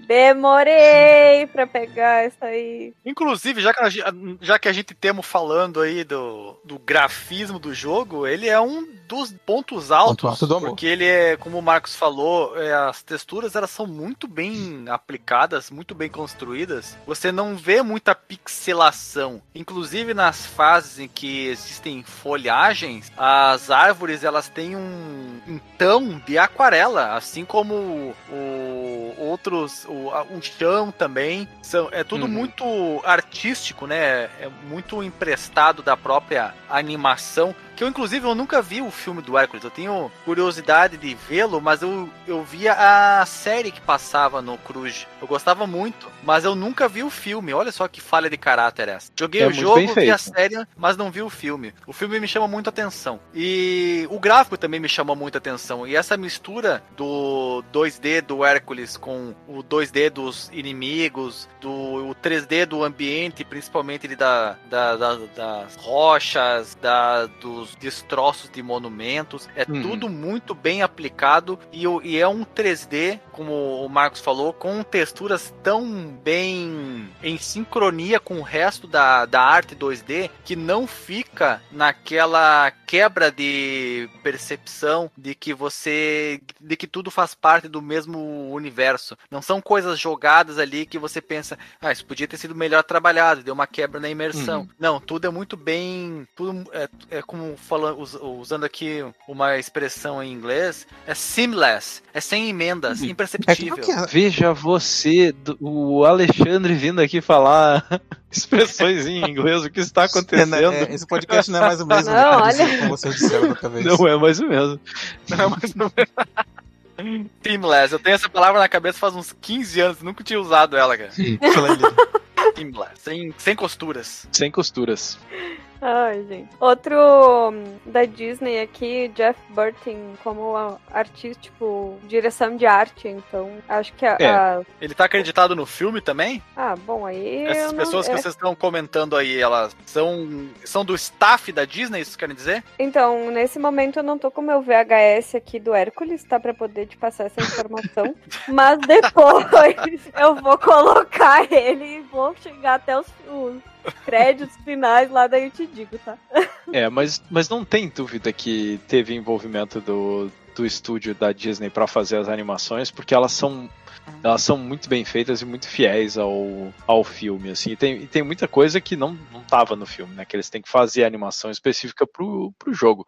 A animação, né? Quando ele tá no, no nas fases de treinamento, que tem o fio ali, que é aquele, né? O, o carinha ali, que é um, acho que é, é, Já vai que é um, fauno, é um né? fauno que ele é metade humano e a parte de baixo é meio que como se fosse a, a, parte de baixo do corpo, como se fosse uma cabra, eu acho, né? Que ele tem cascos e coisa. Ele no fundo fazendo as coisinhas e animando e tudo, é, é muito fluido, assim. E, e, já que a gente tá falando do, do gráfico, né? Vamos, tá fora de ordem aqui, vamos. Eu, a fase do, da floresta dos centauros, ali depois a gente vai fazer o fase a fase, ela tem umas partes é bonita, com cachoeiras né? e coisa. É bonito. Nossa, é lindo. Eu, assim, quando eu tava tá jogando, desculpa te interromper, cara, mas quando eu tava jogando, eu fiquei maravilhado, né? Apesar de, de não ser a primeira vez que eu, que eu jogo esse jogo, inclusive alguns meses atrás eu joguei uma e fui até a parte da, do Ciclope jogando as, as pedras na cidade. Depois eu, eu morri ali, não consegui chegar até o final da fase. Depois eu não peguei mais. E aí eu fiquei me, me admirando com a qualidade da, do trabalho da água. Ela tem É uma, uma, fantástico, né? uma, uma quantidade de animação muito grande, ela é muitíssimo fluida e E muito um reflexo detalhada. muito bonito também, é tudo, É- tudo muito nossa, bacana, assim. É, é, é, é onde eles colocaram mais. Parece que mais ênfase em toda a parte artística do jogo. É a parte É. da, da floresta. Apesar é um dela jogo- parecer simples, né? Porque é, tudo é muito verde, muitas árvores, muito. muita. muita coisa assim que parece repetido, mas ela é muito esmerada. É muito bem trabalhada. É, esse, esse é um jogo que parece que ele pega aquilo que era muito bacana nos 16 bits né, e, e traz para os 32 bits e, e aumenta né, com essa capacidade de profundidade do 3D e tudo. Exacerba, DJ, a palavra. Exato, de uma forma muito bacana e ele envelheceu melhor do que a maioria dos jogos 3D, efetivamente, do, Sim. do console, né? E Olha, assim, se até tu hoje colocar lado a é lado bonito. o. Se tu colocar ele lado a lado com o, o Twisted Metal 1, eu não vejo muita diferença, Nossa. Não. Com o Ace Combat 1, nossa, o Ace Combat 1 era É. muito primário. Moto nossa Racer. senhora, o 2, o 2 foi um salto muito grande. Assim como o Tekken. O Tekken também, o primeiro, era um. Era um uma dor nos olhos, né? cara? Nossa, O primeiro era triste. O Era 3 triste já era demais. outro esquema, mas o primeiro Nossa, o era. 3, o era 3 É era mais o ápice, fácil né? jogar cara? o primeiro Uhum. Virtua Fighter do que o primeiro Tekken, assim, visualmente pra mim, porque as texturas do primeiro Tekken elas são meio complicadas também. E o, e o, e o Virtua Sim. Fighter ele é aquele estilo Star Fox, né? E que no, no RTS não, né? Tem, como a gente comentou, né? As coisas se conversam muito. Né? É claro que tu vai perceber uma diferença se tu colocar Uhum. no, no monitor 4K, aplicar plugins de, de alta definição, sei lá, e, e aí tu vai ver que tem uma certa pixelação, né? Nos, nos sprites principalmente, né? E, e o, e, o, e o que é 3D vai ficar em alta definição. Mas né? isso aí numa TV 14 polegadas, doutor, tu não vê de nunca na vida. Eu não percebi aqui no, no meu monitorzinho de, de 15.6 polegadas. Não me incomodou nada. Eu vou dizer Ah, o é. seguinte: pega, põe aqueles filtros de CRT que faz scanline, dá uma entortadinha nos cantinhos e coisa, mano, fica maravilhoso, fica perfeito. Eu tenho absoluta Recomendo certeza muito. disso, cara. Absoluta certeza. É. E parte dele eu joguei no meu celular também, só pra constar aqui. Não, Meu Deus Ah, do céu. Marcos Mello. não nos controles de tela. Tu jogou. Tu jogou com os olhos ou tu jogou com os dedos de verdade, Com, Marcos com os dedos, mas usando o controlezinho Ah, que susto! Se tivesse apertando na tela, que nem um, um jogador de Free Fire, isso é do doença, Não, hein? não. Não, não, não. Isso aí eu só fiz no Symphony of the Night. Ah, jogar apertando o celular, gente, eu acho que é o pior, é o o pior nível de, de, de, de, de ad- adicção, né? De vício que alguém pode ter em videogame é jogar no celular sem controle. Aí não dá. Aí é. A não ser que for jogar o, o jogo de, de, de, de gemas coloridas, aí dá pra passar um pano, né? Mas se não, não. Não sendo eu que tenho que jogar, mano, pode fazer. Vai tranquilo, vai, mas só não me force a fazer eu. Eu ia dizer até porque tem que ser muito bom pra jogar no celular, né, gente? Pelo amor de Deus. Eu sou muito É, ruim. verdade. É, é, é uma coisa que não é pra qualquer um, não. Não é pra qualquer um, não. Tem que ter, tem que ter alegria nos dedos. Ainda vou dizer mais, cara. Aquele programinha que fica a dica, né? Porque o ouvinte jovem que não usa muito celular, o, o, o- Como é que eu vou chamar? A Estação do Pato. É um bom programa pra usar no celular, cara. Ele roda bacana as coisas de, de Play 1. Conhecem, né? Esse eu já eu lembro de ter usado ele no computador, eu acho. Mas É o, não no, eu acho no que é o melhor emulador de Play 1 na, na, na atualidade, é o DuckStation. Eu adoraria ter, como já comentei aqui o, com vocês, eu não sei se eu cheguei no, se numa gravação ou se foi no, no, no próprio grupo, mas eu gostaria muito de ter um, um Xbox pra poder jogar o Forza, que a, a mulher é apaixonada pelo Forza Horizon 5. Ela adora muito o Jeep, ela gosta de dar bandinha no Jeep. E, e pra jogar os emuladores com a conta de desenvolvedor, né? Paga ali 20 dólares, né? Tem uma conta de desenvolvedor e você instala programas, dá pra instalar os emuladores e aí você transforma seu Xbox numa coisa que preste, né? Mas aí tu pega um computadorzinho pequenininho aí, põe junto na tua na tua Ah, TV mas ou aí, tem, ah, mas aí coisa, tem que igual. tem Windows, e aí tem mouse, e teclado, e aí tem que configurar o, o controle, e aí no jogo vai lá no menu, menu controle, controle. Não, é melhor, é melhor gastar um pouco mais. Deixa o videogame que é só pra isso, que tá bom. Justo, mas Uma vez eu escutei uma frase, cara, que eu levei pra minha vida inteira. Eu pago pra não me incomodar. de, de fato, de fato. É uma boa. é uma boa. Mas também, né, o pagar pra não se incomodar tem seus limites, né? Vamos ver cada, o que cabe no orçamento de cada um, né? Mas a- vamos ainda tudo adiante, isso é só então. um sonho, tá? Não, não, não consegui realizar. Vamos adiante, que a gente provavelmente vai falar mais do gráfico no fase a fase ali, que não são muitas, né? Mas é, e aí a gente fala de, de cada uma, faz ali o seu, seu comentário. Vamos falar um pouco da história. Bom, a história segue a história do filme, né? Mas a gente primeiro, vou falar uma, uma breve história aqui do, do Hércules na mitologia grega. né? Hércules é o termo romano que é usado do, do grego Heracles. E aqui, né, nessa parte aqui, a gente vai usar Heracles porque a história original é mais do, da mitologia grega. Então, o Zeus, ele, como era de costume, pulou a cerca aqui. né? O cara gostava, né? Gostava de fazer isso, descer pro mundo, pegar umas mortal ali. E nesse caso, ele engravidou a mortal Alcmena. Só que ele não, não engravidou ela assim, na, do tipo, passou o xalalá nela. Não, olha, ele é ardiloso, né? Ou xalalá nela. O xalalá. Aqui, esse é um podcast retrô, lembre que é um podcast Pera, ô DJ, isso me lembrou aquela música. Bottom, xalalalala. Ah, eu achei que tinha lembrado a música do Papas KLB. da Língua. Do, O delay do KLB. Como é que é o... Putz, agora eu te amo. fugiu o ritmo, mas Ah, o xalalá, lalalala. Já vou aproveitar para dizer aqui que eu já ouvi essa música num bar aqui do bairro onde eu moro, na Alemanha, onde tocou o CD inteiro do Papas da Língua. É Meu Deus. internacional. Isso aí, mas então, Zeus, ele não passou xalalá na, na Alcmena, não. O marido dela estava na guerra e ele desceu pra terra disfarçado do maridão. Foi lá, Olha ah, só, oi, sem voltei da guerra. Não, o cara é ardiloso, tô falando. O cara tem, né, né, os seus, seus esquemas. Só ali, pra né? constar o nome do marido, DJ. Como, como é? Anfitrião. Eu. Anfitrião. É Isso aí, deve ser o anfitrião que recebeu muito bem o convidado, né? E aí ele se disfarçou do O anfitrião, foi lá, é, fez o fez o nheco-nheco com a, com a mulher do cara, Alckmin. foi embora, com a. Só que aí o anfitrião, ele voltou mais cedo da guerra e chegou nela e eu, ó, tô aqui, vamos lá, nheco-nheco de novo. Ela pensou, o rapaz tá, né, tá num dia aí de, de altas vontades, então vamos de novo. E foi, e aí ela engravidou dos dois. Então ela teve gêmeos. Exato. Um, um- isso é biologicamente possível. É, se chama é, bivitelinos, não é? N- Não, não, não. É Assim, o univitelino é quando divide o, o, o mesmo embrião divide em dois e aí são dois gêmeos idênticos. Aí tem o bivitelino que nasce, né, fecunda dois embriões diferentes, dois óvulos. Fecunda Nesse dois caso, embriões, fecundou tá. dois óvulos de dois pais diferentes. Claro que biologia chama- num cenário se chama, onde temos um se chama deus grego, vagabundagem. né? É, a- aqui no caso a vagabundagem foi do Zeus, né? Que ele que passou a passou a perna ali, porque do ponto de vista da moça, ela estava Ela não fazendo sabia, com- né? Ela, ela tava inocente na história aí. Exatamente. E também Mas se como é que né, biologicamente se chama isso? É, dois espermatozoides. se chama gêmeo de dois pais diferentes. Biologicamente o termo técnico é esse. Com certeza. Gêmeo de dois. Sério? Gêmeo de dois pais diferentes? Eu não sei, eu tô inventando aqui. claro que esse não é o termo técnico.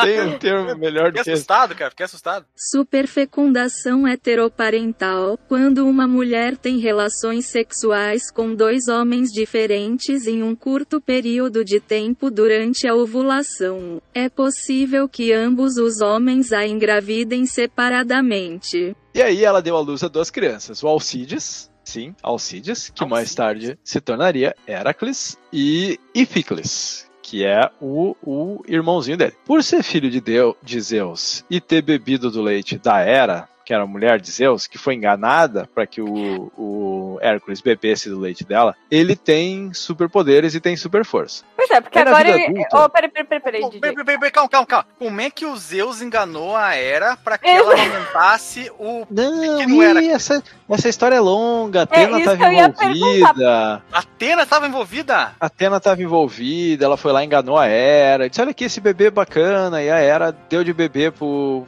pro Hércules, aí quando ela descobriu, ela o quê? Tirou ali do peito, e aí o espirro do leite formou a, a Via Láctea, tem todo essa, esse Paranauê aqui que eu, que eu deixei de fora, porque Ah, senão vai três só. dias de podcast pra Ah, explicar. tá. Não, porque eu fiquei pensando assim, ó, ó, ó, era, esse aqui é o nosso novo filho, tá? E ela ficou tipo assim, tá, mas eu não tava grávida. Hum, Então, pois é, Não fez sentido, né? Por que, que ele é meu, né?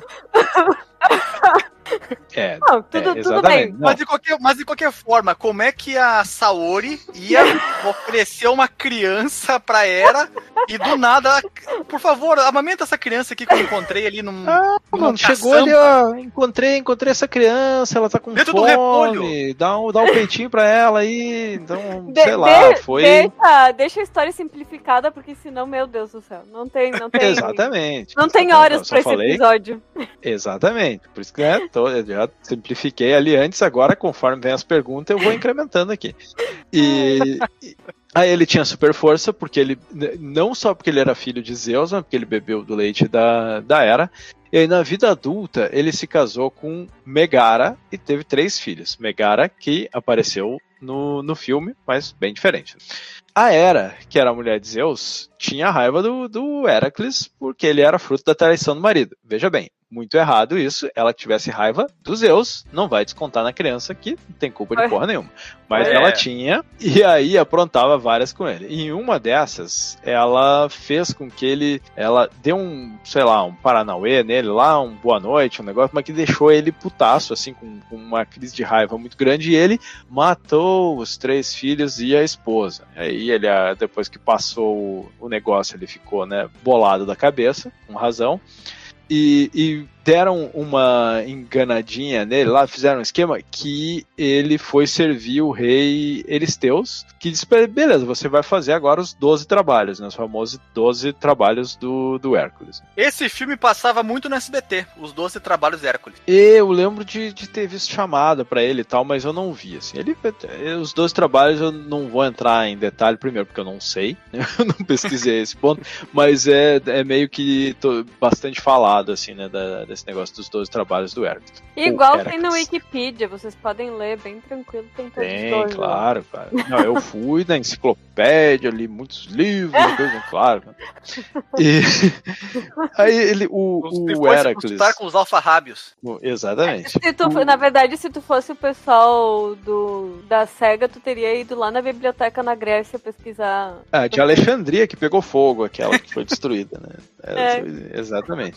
E o, o Heracles, ele participou de muitas aventuras, vamos dizer assim, da, da Com o mitologia amigo grega. Menelau. Com o amigo. Io, não era Iolau? Iolau, Iolau. Iolaus, Iolaus. Iolaus. O Menelau é da É. história da, da, de Troia. É, o, o Iolaus, que se eu não me engano, é sobrinho dele na mitologia. Acho que é filho do, do meio-irmão dele ali, né? Da meio-irmão gêmeo dele. Meio-irmão gêmeo, olha que bacana. o, ele, por exemplo, ele salvou o Prometheus naquela história, né? Que o Prometheus deu fogo e a cura para os humanos, ficou naquela parada do, do abutre, a águia vindo comer o fígado dele, ele salvou ele. Ele sal, saqueou a cidade de Troia antes da famosa guerra né, da, da Ilíada, onde teve o, o cavalo de Troia.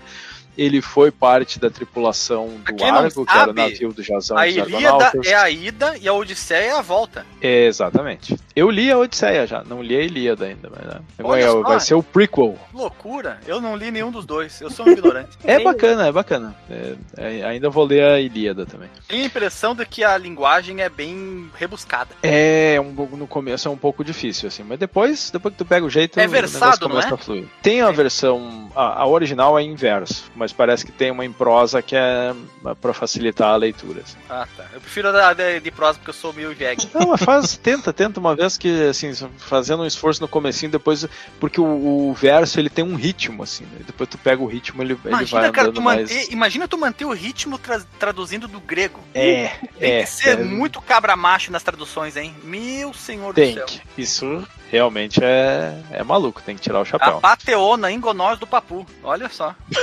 Eu não entendi porra nenhuma, mas vamos nessa. É da, é da novela Uga Uga, que tinha o personagem do, do Lima Duarte, que ele era o, o, o avô do, do, do, do Do Heinrich. Cláudio Heinrich, Cláudio Heinrich, que falava Engonós do Papu, netinho do vovô. eu só lembro dessa novela do Calacalu, que era o macaco peludo, que era o Humberto Martins. A Pateona era um xingamento que o, que o velho grego falava lá pra uma, uma desavença dele lá. Pateona. ainda, ainda sonho com o dia que vai ter o.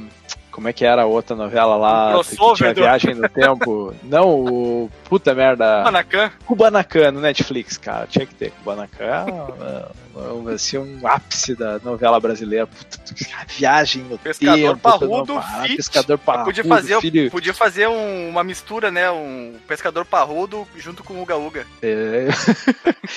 Mas, mas tinha ali meio que, né, o, o Humberto Martins, ele tava tudo nessas novelas que ele fazia um personagem meio parecido. O- Mas vamos voltar pro Ele era, o- Hércules. ele era o link vou- entre os universos. Só pra dar um Exatamente. parece que tem Kubanacan na Globoplay, tá? Tu pode assinar assistir tranquilo. Jesus. Vou assinar Globoplay Internacional só pra ver com o Banacan. Vai.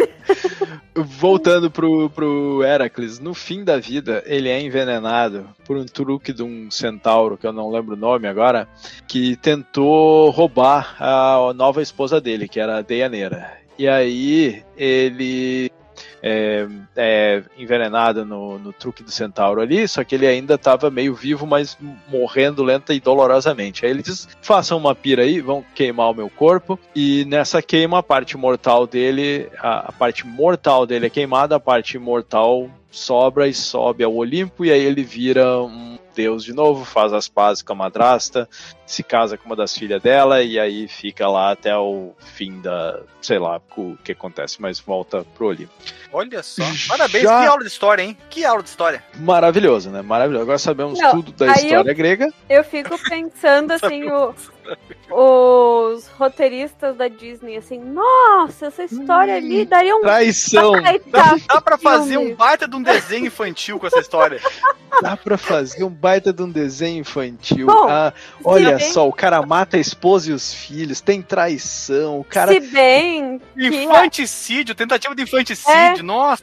Não, mas se É o bem roteiro que, do, do- do- do- da família do. se vocês forem ver também, tipo, Ariel também, né? Nossa, a guria fica com dor nos pés toda vez que pisa no chão. Ai, que lindo! Vamos fazer um filme. Então, A série O- Disney, olha, a série Disney é, é fora fora, da da. O- não é o, o, o nome do centauro, não é o mesmo do que tá no filme lá, que é o Nessus? Acho que é mesmo. Exatamente. que tem na fase que é um dos chefes do jogo. Esse é o centauro que na história original causa na a morte do dele, faz, um, faz ali um É. peão boadeiro. É, rola, rola ali um Barretos, né, ali no, no. Barretos. Uhum. Vamos. Vamos a história do jogo e consequentemente a história do filme, então, ou vice-versa, né? A história do filme e consequentemente a história do jogo. Esse jogo é claro que a Disney, como a Lily comentou, né, não ia fazer eh, essa história com, com traições e, e Assassinatos, assassinatos de envenenamentos. e tudo esse tipo de coisa. Apesar de que tentam fazer um assassinato de criança, né? O Hades ali no, no filme queria matar o, o Hércules, porque é bebê, né? Mas o Hércules nesse filme, ele é filho do Zeus e da Hera, né? Não rolou ali uma, uma traição. E ele acaba, por ser filho dos dois, ele seria um deus, né? Ele não seria um semideus ou um mortal. Só que aí rola uma. O, o Hades, ele queria, que é o, o deus do, do mundo inferior, que é o inferno, praticamente, da mitologia grega, ele queria tomar o Olimpo, né? E, pra, e, e tinha uma profecia que dizia que o, o Hércules ia impedir ele de, de tomar o Olimpo. Então ele faz uns planinhos dele ali para o Hércules, para se livrar do Hércules. Ele pega os dois capanga dele, diz dá essa poção aqui para ele, que ele vai virar mortal. Só que antes dele terminar de tomar a poção, vem dois fazendeiros, encontram eles, eles não conseguem dar a, a última gota da poção, então ele não vira 100% mortal, ele ainda tem ali um pouquinho de Deus. E os capanga do Hades, né, olha, ah, vamos deixar por isso mesmo, não falam nada pro, pro Hades, né? Então, em, em algum momento é, depois é, daquilo, quando ele já é adolescente, ele descobre a origem dele, que ele, ele encontra, ele vai num templo, e aí o Zeus vem e diz, ah, filho, tereré, toda aquela coisa, e que ele tem que virar um verdadeiro herói para poder voltar pro, pro Olimpo. Aí ele vai ser treinado pelo Phil, que é aquele é, baixinho, assim, né? Que é, que é um faun, né? Dublado, eu acho, pelo. Como é que é o nome do ator? Aquele. Ele não é dublado pelo. O cara que fazia o. o ai meu Deus, o pinguim O no, no Batman lá, o. Como é Danny que é o nome dele? Danny DeVito. Eu tinha a impressão que ele era dublado pelo Danny DeVito, mas. Na é, versão em, em Estados Unidos, quem sabe, né? Mas em português, É. eu acho que não. É difícil, não sei se ele fala português. eu acho que ele não fala português. Então, sim, lá dos Estados Deixa eu Unidos. olhar aqui quem é. Mas em português é o Isaac Bardavi, né? Que era o do Wolverilo, como disse o, Isso, o Alexandre. Olha só. É É ele mesmo, olha aqui, ó. Philoctetes, Hércules Movie, Danny DeVito. Veja você, Voice então. Philoctetes. Isso aí.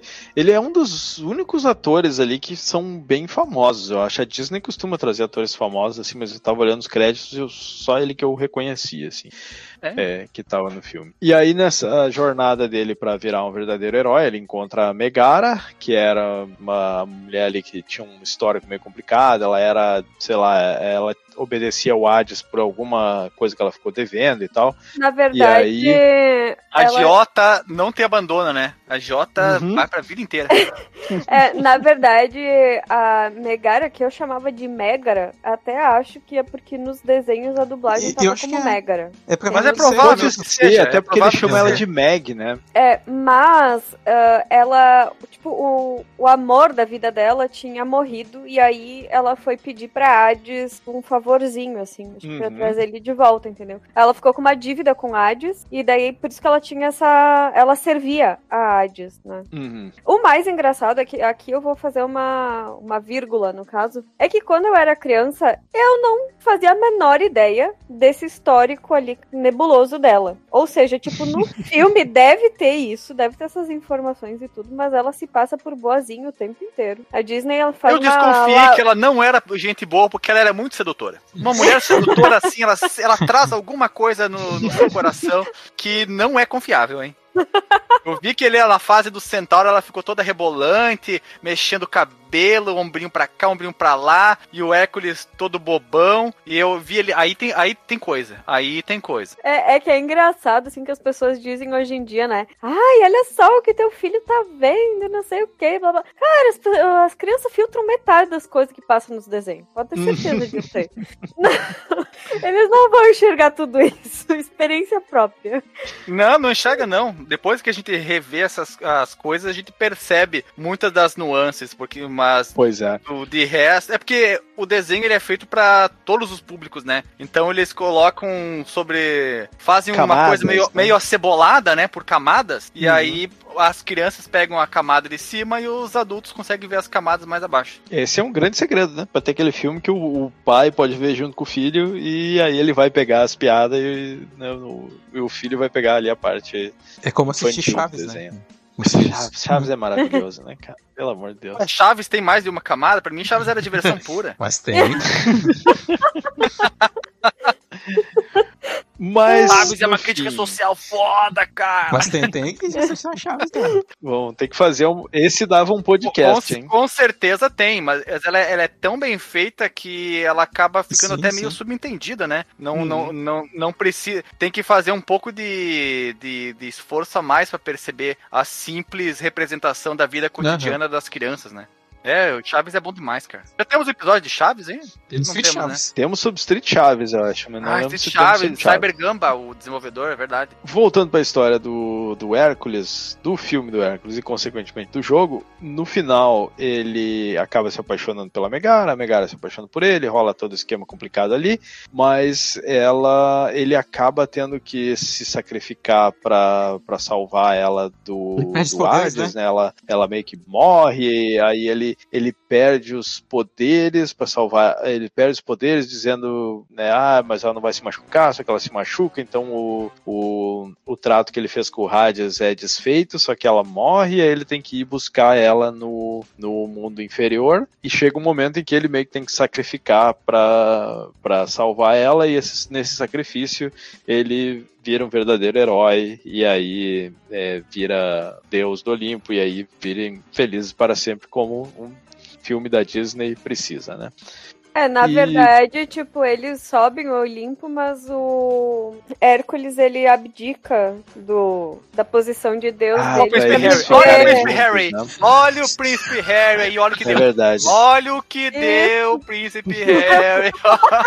Vai dar a mesma coisa com o Hércules. assistiu o filme da Disney tomou na bica. aliás, aliás. Ai, meu Deus. Até o nome é me- o mesmo, né? Uma é a Megan e a outra é a. É Megan também, né? Megara, É Megara. Que tipo... Rapaz, é verdade. Tem dedo do Hades no meio do caminho.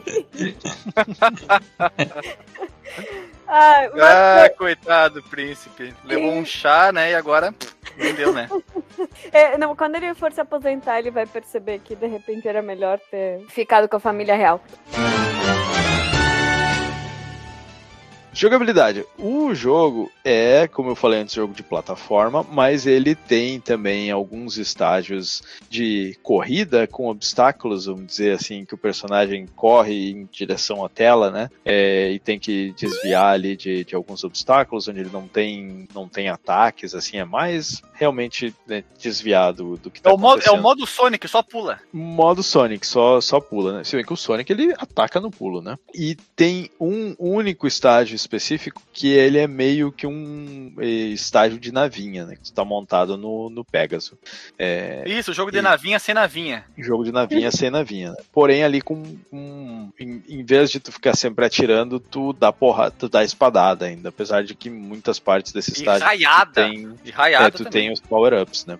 E, mas a maioria deles é de plataforma, que eu acho que é onde o jogo se destaca mais, né? Que é aquela plataforma lateral, né, da esquerda para direita, mas ele tem um diferencial que ele tem planos, né? São, são tu, tu vai da esquerda para direita em alguns pontos específicos tu consegue trocar de plano. E tem um estágio em especial em que isso acontece bastante, que é o da cidade ali, né, onde tem escadas e tudo, aí tu sobe, desce, então ele é o que, que usa mais dessa, dessa funcionalidade, assim. Dentro dessa parte de plataforma, ele tem uma jogabilidade hum, bem padrãozinha, assim, né, de tu, tu dá é, com um botão tu dá espadada, ou tu usa um item do power-up que tiver selecionado, tu pula.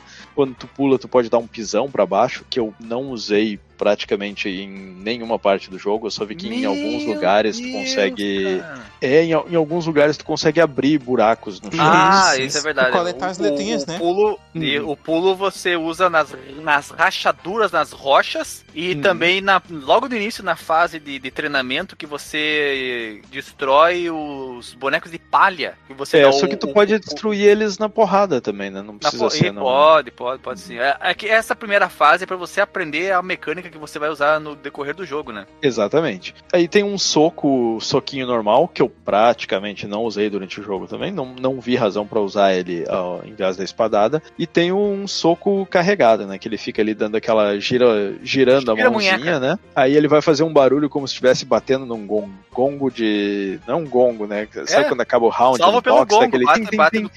É isso aí mesmo. que aí significa que ele tá todo carregado e tu pode dar um porradão, né? Que ele usa pra quebrar pa- obstáculos que tu tem que é, atravessar. Eu acho que, tem- se eu não me engano, tem um chefe que pra finalizar ele tu tem que dar o socão.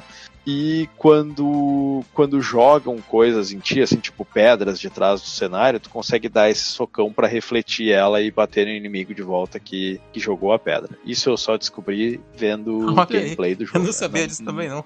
É, não, eu só desviava delas no jogo. né? É. Eu só descobri vendo outras pessoas jogarem ele, né? Na, É. na minha locadora digital aqui. É que nem o pulo, até hoje eu não sei fazer, só vi no YouTube. Pra baixo, É, tu só pula e aperta pra baixo que ele vai dar aquele pisão, assim, pra baixo. E, Tipo Yoshi. Uhum. É, tipo, tipo Yoshi. Os itens, né? Pega, tem o Action Figure, é, conhecido como bonequinho do Hércules, que aumenta a barra de vida. Seu figo. Mas é, né? Ai, action figure, cara. E- Deus isso- me defenderá dessa linguagem nova, né, cara? Isso tem no, no filme, inclusive, né? Porque ele fica famoso e tal, então tem os bonequinhos dele. Tem a cena muito boa do filme, cara, que o- os, os capanga do Hades lá, que é o Dor e Agonia, né? Eles estão tomando. Uhum. Eles estão lá com os bonequinhos do Hércules, eu acho. Não, não eles estão com a sandalinha do Hércules e tomando aquele refresco do, do Hércules. E o Hades fica puto e queima os dois. É, assim. normalmente engraçado. os capanga de vilão nos, nos filmes, eles é, tomam, tomam conta, assim, né? Sempre tem o, tem o Iago lá do, é, do Jafar, né? Tem as hienas lá do, do Rei. Leão, eles são sempre muito divertidos. assim. E aí tem um, um copo, né, que sei lá o que, que é aquilo, que é tipo, que ele, que ele toma, que parece um Isso. copo de McDonald's, assim, né? Parece Só que um ali, milkshake, né? É. coisinha agregada. É um milkshake, assim, com tampinha e canudinho, que ele é, recupera a vida. E aí tem os power-ups, né? Que tem o elmo da invencibilidade. Se tu seleciona ele com o L e o R, é, ele, tu vai ficar invencível. Eu não sei se é, é, no manual diz que é por um tempo, mas eu tinha a sensação que às vezes era por porradas que tu tomava, assim. Sim. Ô, ô, DJ, esse item que tu falou que recupera a vida, que tu falou que é um milkshake, é um azulzinho que ele pega e fala o nome É, o dele? azulzinho. Ah, tá, tá. Isso. É, eu, eu também não entendi muito bem como é que, o que, que era exatamente aquilo lá. Isso aí eu vou, vou admitir. Que... Será que ele pega e tipo fala um shake, Hercules? assim. É que, Ah. pra tu ver a diferença, né? Eu, por exemplo, como eu tomei muito dano no jogo, toda vez que eu vi um azulzinho, eu saía correndo pra poder pegar e usar, né? Ah, o Marcos não deve ter tomado tanto dano Não. e ele nem reparou que a vida. Não, peguei um monte sim, peguei um monte sim, mas eu não entendia bem o que, que, que era aquilo É, lá. mas é que Pra é, parecia é- o- Não, é que é muito Hum. rápido, né? Tipo, vai acontecendo as coisas e tu não consegue Eu tô dar com o Marcos, tudo. eu não, não, não entendi que era um milkshake, não. Eu pensava que era um item qualquer ali, eu não consegui identificar a iconografia dele. Gente, mas pra mim era, era ali um. Não vou dizer que é um milkshake, mas parecia tipo um refrigerante de fast food, assim. Uhum. É, Aquele Aham. copinho, assim, canudinho, tampinha. E, e aí tem um outro power-up que é a espada sônica. Eu só vi esse em uma ou outra fase, assim, que aí ele, ele dá um giro com a espada pra um lado e pro outro, e aí sai tipo um, um círculo de força em volta dele, assim, que pega nos inimigos. Tem a espada de raio, que pra mim é o melhor power-up, que ele Uhum. aponta a espada e sai um raio e tu consegue controlar ele pra cima e pra baixo, assim, e ele é muito bom pra varrer os inimigos da tela. Tem a espada do bola de fogo, que o calor tá de matar ali, e aí ele tu aponta a espada, solta uma bola de fogo que persegue os inimigos. Só que ela é um pouco lenta, assim, eu não, não gostei muito de, de usar ela. Nas eh, fases de corrida tem as sandálias do Hermes, Hermes Hermes é o deus mensageiro, né, que seria o Mercúrio, e também ele, ele tem aquelas é, asinhas nos pés e ela serve para tu correr nessa fase, né? Que tu tá, tá, tu tá ali fazendo a corridinha, tipo um Cooper levezinho para frente, quando tu pega ela, teus pés viram aquela coisa tipo Sonic, né? Que é como se fosse um borrão, assim, né? De tu tá correndo e, e ele vai mais rápido e ele consegue quebrar alguns obstáculos. Isso é necessário em algumas partes para tu pegar as letras que formam o, o nome Hércules. Né? O, falando nisso, tem é, as letras, se tu pegar todas as letras do nome Hércules, e eu em nenhuma fase eu, eu consegui pegar, eu, se não me engano, ela te dá um continue, eu acho. Mas Ela eu dá não- uma vida. É uma vida ou é um continue? Dá uma vida. Bom, vamos, vamos deixar por vida então. Eu lembro que eu li no manual alguma coisa, mas eu não É, lembro. eu agora. lembro que eu peguei um, um- um- acho que duas fases eu consegui pegar todas as letras e falava lá que tu ganhou um continue no Hum. quando tu apareceu. Então é continue. É, no- nos É status. porque a minha no- contagem de vidas, ela, eu, eu, eu, quando fui jogar, eu configurei pro máximo, que era 4. Aí quando eu fui me dar conta numa fase lá, eu tava com 6. Daí eu É. atribuí isso às letrinhas completas dos nomes. Aham. Olha aí, tu, tu é bom então. É difícil pegar essas letras. Oi. Sim, Ah, elas eu- são bem eu- escondidas. Eu fui no passinho do Cancan, cara. Demorei 6 horas pra virar esse jogo. aí. E, e o pior é o seguinte, eu não sei vocês, né? Mas é a, a maior frustração é tu tá ali, ah, peguei a letra, beleza. Aí tu chega, daqui a pouco tu pega outra letra, tu vê que tem uma faltando no meio e tu sabe que tu não vai. Ah, eu passou, né? desespero quando isso aconteceu. É. Eu tava lá na fase da cidade. E aí eu tipo, pensei, meu Deus do céu, o que aconteceu aqui? Aí volta, e volta, e volta, e volta, volta. Vamos pro YouTube Station. Aí vai no YouTube Station. Putz, tava na minha cara a resposta. Tinha que quebrar o chão ali, não tinha visto o chão, tinha uma rachadura. Ah, eu, eu tava. É, siga em frente e olha para o lado, né? Tava que nem carreta furacão, não queria nem saber. Assim, vai, vai, vamos. E, e aí tem, tem as moedas, que elas, eu acho que elas simplesmente dão pontos no fim da fase. É, tem, tem um esquema ali que tu tem que coletar 100% delas, acho que tu ganha um ranking no fim da fase e ganha mais pontos, mas eu não sei se ela tem uma, um negócio especial, assim, porque tem lá o ranking Hero ou é, Not Bad, sei lá, uma coisa assim, eu- umas Isso é- é paradinhas que legal eu não sei exatamente o que, que dá. É legal que nesse momento aí, quando tu tá vendo essa porcentagem do teu rank, tem as falas do fio lá, né? Que são as falas do, do filme, Sim. né? Que inclusive é só, tá na musiquinha lá do, do começo do treinamento dele. Tipo, ele fala, Sim. é a regra número 96, ei! Sim, ele, é, ele fica falando um monte de coisa naquela parte, assim, né? E tem. O, o que eu vi é que tem um vaso que dá vida. Eu não, eu não vi diferença entre os vasos, assim. Eu não sabia quando eu tava pegando vida, quando não tava. E, Será que e- não era isso, mas- cara? Porque eu pegava os vasos também, eu prestava muita atenção pra pegar os vasos nas fases de, de, de corrida. Não Sim, deixava porque- escapar nenhum. Eu eu acho que tem um vaso que dá vida e tem os vasos que dá password. Que e também te deixa salvar, né? É. Isso. Ah, e- isso, isso eu achei muita sacanagem, cara. Acho que cada fase Sim. vencida tinha que deixar salvar. Agora, se o cara pa- passou a fase ali aos trancos e barrancos com continue, não tinha mais como pegar o- os vasos, e aí? Não salva? Achei muito. Muita Exatamente. falta de sa- sacanagem isso aí, cara. Eu, eu também não curti essa parada aí. Claro que hoje em dia isso não faz diferença, mas é, na época eu teria achado bem frustrante assim ter que pegar os, os vasos pra poder salvar o jogo. Ah, às vezes que eu joguei esse jogo sem a obrigação de, de terminar, eu achei bem frustrante mesmo. Por isso que eu largava de mão. Ah, a primeira vez que eu e a gente jogou, obviamente isso foi ontem, ou anteontem, agora não me lembro mais.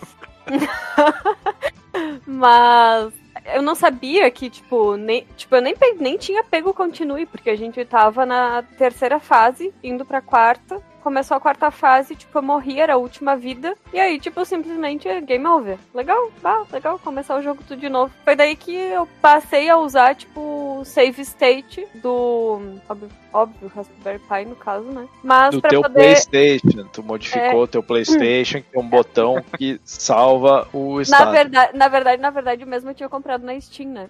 Mas, Ah, é verdade. É, mas, enfim, né? Configurei aqui o computador pra poder salvar. E daí eu comecei a salvar, tipo, em alguns momentos nas fases, por medo de, tipo, ai, daqui a pouco eu vou morrer e eu vou ter que começar de novo. Eu vou morrer. Mas uma coisa assim que me incomodou um pouco foi que nas fases que, que tu tinha que correr, a, tu julgar ali a profundidade das coisas, às vezes era meio complicado, assim. E, e o lance Meio ali é que bastante, eu diria. O pulo era muito. É, muito deficitário. É, então essas fases foram bem difíceis pra mim, assim. Eu tive que usar bastante o save state ali, porque em vários momentos eu ficava só batendo nas coisas, assim, não, não tinha uma noção muito boa. Eu acho que, inclusive, tu a gente podia fazer frear, o fase a fase, né? Porque são somente 10 fases, a gente vai passar rapidinho por elas. É, vamos, vamos lá, porque né, o, negócio ali, a jogabilidade a gente já falou, e não, não tem mais muito o que falar dela, assim. A primeira fase é a fase de treinamento do Hércules, né? O nome dela é Your Basic DAD, que é Damsel in Distress. Que, que, É, qual, que- qual que é o significado de DID, porque eu tô por Forex. Eu É dam- Damsel dam- in Distress. Isso. Ah. Que é a dama em, é, a dama em apuros, né? Vamos dizer que é o. É, eu não sei porquê, porque nessa parte não tem a dama em apuros, né? Mas é só um. É o treinamento dele, né? Então tu passa por ali, tem que. Tu, os teus inimigos são, na verdade, sacos Bonecos. de areia, bonecos com um, um círculozinho de alvo, assim. Aí tem diferentes profundidades, tem, negócio, tem uma parte que tem que pegar uma pedra e arremessar para trás, tem uma parte que tu precisa pegar uma pedra para usar de é, plataforma para conseguir ir adiante. E, e ela vai abrindo o caminho aos poucos conforme tu vai destruindo as coisas, justamente para servir de, de tutorial, né? Essa fase eu não lembro se ela já tinha a questão dos planos, né? De tu ir para trás. Tem, frente, tem coisa. sim, porque você já tem uma parte de, de floresta que você é apresentado ao, ao plano e subplano. Ah, então já é aqui, né? Eu achei que, que que era lá na terceira fase que eu tinha feito a primeira vez. Essa- nessa primeira fase eu já tive que ir pro YouTube, porque a parte que tu tinha que pegar a pedra pra arremessar pra ir adiante, eu não tinha me dado conta. Porque se tu simplesmente chega na pedra e aperta em direção à pedra, ele vai pegar ela e vai levantar, assim, né? Pra, e aí tu caminha com ela pra arremessar ela. Agora O- tem uma coisa nessa fase que vocês que têm uma memória muito melhor que a minha, vocês podem dizer. Tem uma parte onde a gente se pendura em barras, né? Que estão Uhum. cravadas nas pedras lá. E o que eu achei muito incrível é que tu consegue inverter o sentido de onde tu quer se arremessar. É, esse Não. é É. o precursor do Prince of Tu Persia, põe né? de um lado pro outro no Exato. controle, o Hércules ele para e gira, vai pro outro lado. Isso, e... E- aí eu fiquei pensando, esse seria o primeiro jogo onde isso tem essa mecânica, porque sinceramente eu não, eu não É, tinha jogado ele mecânica- antes, né? A mecânica de girochar nas barrinhas, ela já existia antes, porque eu acho que eu já joguei, acho que se eu não me engano o Aladdin já tinha uma parada. Só que a mecânica que tu falou de ficar girando e trocar de lado, eu realmente não me lembro se, se eu já tinha visto antes. E, ela, e eu lembrei imediatamente do Prince fazer isso no Sands of Time. Exato, tu por isso que eu fiquei pensando, tipo, meu Deus, eu nem sabia que é, tipo, é tão antiga assim essa mecânica. Porque, sim, realmente, Aladdin, quando tu tá parado, tu só vira pro outro lado, ele vira, né? E aí tu consegue girar Uhum. pro outro lado. Mas isso de girando, inverter. Será que a Lara Croft não mesmo. faz isso? Não? No, no, no Tomb Ué, Raider lá? né? Pois é. Agora tu, tu, tu implantou, quem sabe, uma memória falsa na minha cabeça, tipo o. aquele filme do Schwarzenegger O que ele vai pra Marte Futuro, lá, o. Duas semanas. Isso, Vingador do Futuro. Eu acho que o Marcos deu uma de, de Total É, Recall eu, na minha eu não cabeça. sei, realmente eu, eu não sei. E agora eu fiquei imaginando a, a Lara Croft Não é difícil, né? fazendo imaginar. isso. Então, essa primeira fase ela não tem chefe, né? Tu acaba, né, chega no final, pega o raiozinho ali de, de Zeus e ela acaba, né? Aí a gente vai pra fase Heroes Gauntlet, que é um. É de, ela ainda é de treinamento, né? Tu ainda tá num circuito ali, só que é uma fase de corrida. E aí fica caindo viga na tua frente, que tu tem que pular, tu tem que ficar desviando dos é, sacos de, é, de areia com, com carinhas e coisinha ali. Então, e, e essa já foi uma primeira que eu fiquei assim, puta, não gosto dessas fases de, de corrida, né? Percebeste, Mas- DJ, que se tu, fica, tu pegar o caminho pra direita, quando tiver as bifurcações, a direita é o caminho mais fácil, a esquerda é o mais difícil? Nossa. Não, não percebi, não. É, eu, eu, eu soube isso aí, não me lembro quando, e eu nunca esqueci. Uhum. E, e ele tem Aí a elementos ali dia, eu de. nunca mais peguei a esquerda. E- Ele tem umas partes que é, entre aspas, bem grande de plataforma, né? Porque tem um. Eu não sei se nessa fase já tem, mas tem outras fases de corrida em que tu tem que pular numas plataformas específicas Então, pra tu não cair. é, num- É verdade, é verdade. Uhum. Essa aqui, ela tem aquelas partes de bloco. Tipo Crash Bandicoot, me lembra, assim. Hum. Ela E- lembra um pouco as fases do Crash, que era. é, o- as fases do Crash, é, ele era em 3D, mas ele normalmente te deixava num trilho em uma das, dire- das dimensões, assim, né? Então tinha Uhum. algumas que era de correr sempre na, pra frente, só que aí a corrida não era automática, né? Tu controlava o personagem. E aqui ela é automática, mas lembra, assim. É, o que me dava raiva nesses blocos é que, assim, vamos supor, tu caiu do primeiro bloco, né? Aí Tu fica era batendo sempre... de cara no segundo, né? Meu Deus, que raiva, meu Deus. Sério, por que isso? Porque o movimento do retiro uniforme pra frente é incessante, né? Então, se tu, não, se tu não sair pro lado, não mandar o Hércules ir pro lado, ele vai ficar batendo ali infinitamente naquele, na- naquele obstáculo e girando com, naquela tonteira que ele fica. E, e pular não adianta, você não vai vencer o obstáculo pulando, você tem que É sair. É isso que eu fiquei pensando. Puta merda, eu tô jogando com um deus e Hum. esse idiota não consegue pular um bloco. Um bloco, senhor. É. Aí, é- é as fases de corrida, elas nunca têm chefe no final, porque o, o controle não seria muito estranho, né? Se, se tivesse. Mas seria interessante se eles tivessem O conseguido controle fazer. é teu né? inimigo na fase, é por isso. Exato. É, exato. Teu, teu inimigo aqui é o, é o controle, né? O, a próxima fase, que é uma das mais bonitas, é a fase da floresta do Centauro.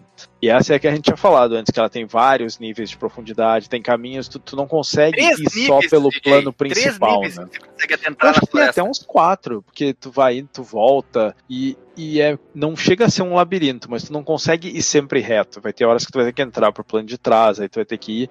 Inclusive, quando eu vi o, o jogo, né, o, no, um vídeo do jogo antes de começar a jogar, essa fase eu já olhei pra ela com uma gastura, assim, eu pensei, ai, eu vou me perder nesses planos aqui. Mas no final, não, é, é de boa, assim, né, tu consegue ir relativamente É, bem. Eu acho que o, o desafio Uma é pro que completionista. temos né? que- É, uma coisa que nós temos que destacar aqui é a falta de inimigos nas fases. Como é um jogo baseado num filme para o público infantil, não tem muita dificuldade em relação a outros outros inimigos na, na- na- no decorrer da, da- da tua trajetória. Eles são muito escassos durante as fases. O que mais aparece são aquelas árvores, não, aves metálicas que elas Uhum. são muito chatas, mas de resto é muito pouco outro tipo de inimigo que você encontra. De vez em quando você encontra um, por exemplo, o- Centauro. é, o- na fase do Centauro, talvez seja a única fase, essa aí na cidade, em que você tem efetivamente inimigo. Porque não, de resto, é, é só você andar, né? É verdade. Pula do lugar vai pro outro, pega item. Tem muito poucos inimigos pra você enfrentar nesse jogo. Apesar de que isso não tira o fato de que você vai morrer com muita facilidade se você não Sim. Eu ia dizer, Sim. porque a, a fase geralmente é que eu tô inimiga, né? A questão da. Não In- Inclusive, inclusive essa fase aí da, da, do- da floresta do Centauro é a que tem a maior profusão de inimigos. Você Sim. tem a- as árvores metálicas, você tem a, a pantera cor-de-rosa preta, você tem o- os centauros que ficam jogando pedras em você, você tem pró- o próprio chefe centauro, você tem mais o que? Tem mais um, um um ladrãozinho sem vergonha, pançudo, que fica tentando te roubar no meio da floresta, te dar canivetada. Uhum. Uhum. É a fase mais prolífica. É, mas em porque lá na. Acho que segunda metade do jogo pra frente começam a aparecer mais aquelas sombras lá do mundo inferior, né? Começa a aparecer também as arpias, Uhum. né? Então. É, nossa, então naquela fase do navinho sem navinho, acho que é pior Essa é de todas, complicada mesmo, a de quantidade de inimigo é é- é a quando depois a gente chegar lá, eu vou comentar o meu suplício. Mas assim, de variedade de inimigos, acho que essa aqui é que tem mais Sim. mesmo. É, essa a observação do, do Xandinho foi muito bem colocada. Eu não tinha me dado conta que são poucas as fases que têm efetivamente inimigos, né? Porque tem algumas delas que são praticamente boss battles, assim. Apesar de que a fase da Medusa também tem inimigo na fase, né? Eles vêm te, te Tem, atacar. as caveirinhas são muito, muito chatíssimas. Hum. E essa fase ela termina com um chefe que é interessante a batalha, né? Bem bonito, na cachoeira de fundo, né? A água ali, uma arte muito bacana. A Megara tá lá no de fundo. E, e aqui é uma referência à história, só que aqui seria com a Deaneira, né? Que o, esse centauro ele tenta raptar a Deaneira, para não dizer outra coisa que ele queria fazer com ela. E, e aqui eles botaram a Megara, né? Então ele salva ela Mas, DJ, na verdade, na verdade é porque a história do jogo ela é reduzida em relação à história do filme. Porque Sim. ali, a. Eu vou chamar de Megra porque eu gosto mais. Hum, Ah, é a Meg. A, é, a Meg, ela foi conversar com o seu centauro pra, tipo, Uhum. poder fazer favores, entendeu? Pra, tipo, Uhum. Hades, acho que era. Então, na verdade, ali, nessa cena, ela devia estar, tipo, não sendo raptada, mas querendo Ah, ela tá bem de boa lá atrás. É, né? No, no próprio jogo, tu olha ela lá atrás, assim, ela tava só olhando a ação, mas ela não tá. Né? É tanto que que no filme mesmo ela fala, ah, eu É, sou uma dama em perigo, mas eu posso É, me e tanto que na é, ela posteriormente planeja ah, uma forma do Hércules ficar ali famosinho, mas Uhum. é, eram armadilhas no caso. É, a- menina é, é- tem seus, seus truques ali, né, no, no filme. E no jogo também, né? E, e essa batalha é interessante, porque é outra que eu tive que olhar no, no YouTube, porque eu não tive paciência ali, né? Porque eu tentava bater nele e não acontecia nada. É um né? problema do jogo, eu acho isso aí, cara, porque tu, tu tem que usar uma mecânica. Em nenhum momento essa mecânica de montar no bicho ela é introduzida, Uhum. né? Ele não dá uma E, dica e eu não nenhuma, sei né? se tem outra maneira de vencer ele, mas o que eu vi o cara fazendo, e eu repeti, eu fui bem pro canto e subi na pedra, aí ele fica batendo na pedra. E aí e tu tem que ficar pulando é, pro lado pra desviar das porradas dele, né? Porque senão, se tu ficar só parado, tu toma porrada. Aí ele meio que vai cansar, vai virar de costa, e aí tu pula em cima dele, e aí vai rolar é dele do, do Hércules puxar a trança do bicho, e é, peão de barretos ali, e aí vai tirar um pouquinho de vida, né? E aí tu faz isso três, quatro vezes, ele fica meio num finish him lá, e se eu não me engano é aqui que tu tem que dar um socão carregado no final pra, pra derrotar ele, não tem isso? Uhum. Exatamente. É, Dá um e, e socão ali, daí cai as ferraduras na cabeça dele. é engraçado, porque a parte do socão eu, eu meio que, assim, sem ele te dizer nada, eu. Ah, eu acho que eu tenho que fazer isso, assim, eu não cheguei a, a ver isso até o final no, no vídeo, assim, pra ver como é que é. São muitos anos de desenho animado que a pessoa fica grog e leva um socão. É verdade, é verdade. É aprendizado ainda. É, isso é, é a única é a única coisa que dava pra deduzir mesmo. Eu também tive que procurar no YouTube, Hum. né, o início, porque eu ficava dando soco, raio, espadada, chute, blá blá blá. Até tentei ficar invisível, puxar o rabo pelas costas, o que desse pra fazer eu tentei. E não funcionava nada. Então, tipo, foi pro YouTube, vi o cara fazendo. Aí não, não cheguei a ver o final. Daí, no, fi- tipo, o Gui continuou assistindo o vídeo, mas eu já tava derrotando o chefe. E dei um soco, daí o Gui falou, ah, agora tu tem que dar um soco. Daí eu falei, não, eu já fiz. A única coisa dedutível era Não. o final. Eu não sei como é que as Sim, pessoas na época descobriram. Ah, tentativa e erro, né? Pior, é um finish him, né? então, próxima fase, que é The Big Olive. Eu não sei porque que tem esse nome, eu não sei se era um nome de alguma. é uma era alusão a The Big. Apple, a, a, a Nova York, a, Olha a aí, grande cara. maçã. Eles Alexandre, fizeram tô, com tô muito com o apenas. Alexandre hoje. Maravilhoso. O cara é per- perspicaz, né? É muito perspicaz, eu não tinha me dado conta disso, tá, tá certíssimo. Big Olive, 9am, como é que é? Tem a, a É? Não. jogo. Sa- Sabe o que, que me dá mais raiva? É que o Alexandre participa em duas gravações no ano. Mas aí ele vem, né? Ele e tem aí que ele vem recuperar, com né? todo o arsenal. Essa é uma fase interessante, porque ela, ela é uma cidade, né? Então é tudo Essa ali de, fase, de pedra DJ, e coisa. É, aqui, a, a- graficamente, ela, ela é impecável, poderia dizer. Muito bonita. muito Você bonita. não consegue ver um pixelado, uma coisa fora do lugar, uma coisa que destoe. Ela é extremamente bem composta. Olha, É. garbosíssima. Essa é a fase onde eu acho que a mescla do 3D com 2D Com ela brilha, né? É onde ela realmente. Ela, Porque- ela acontece o quê, DJ? Ela alcança o Araia Chique. Exatamente. Porque na da floresta era como se fossem assim diferentes camadas de 2D em Parallax. Aqui tu já vê mais elementos de, de 3D. E é tudo muito bem feito. Como tu falou, não, não fica aquele pixelado grosso na tua cara. Não, é tudo muito suave, assim. é É uma coisa impressionante. Como eles conseguiram muito fazer isso, impressionante. né? É impressionante mesmo. Sim, ela é muito bonita e ela é muito interessante o design dela porque ela tem vários níveis e diferente da, da floresta, eles, ele- eles têm uma distinção maior assim, de tu indo pra frente e pra trás, porque tu sobe escadas, tu desce escada, aí tu usa as barrinhas pra dar o, o mortal pra cima e acessar outras partes que tu não conseguia.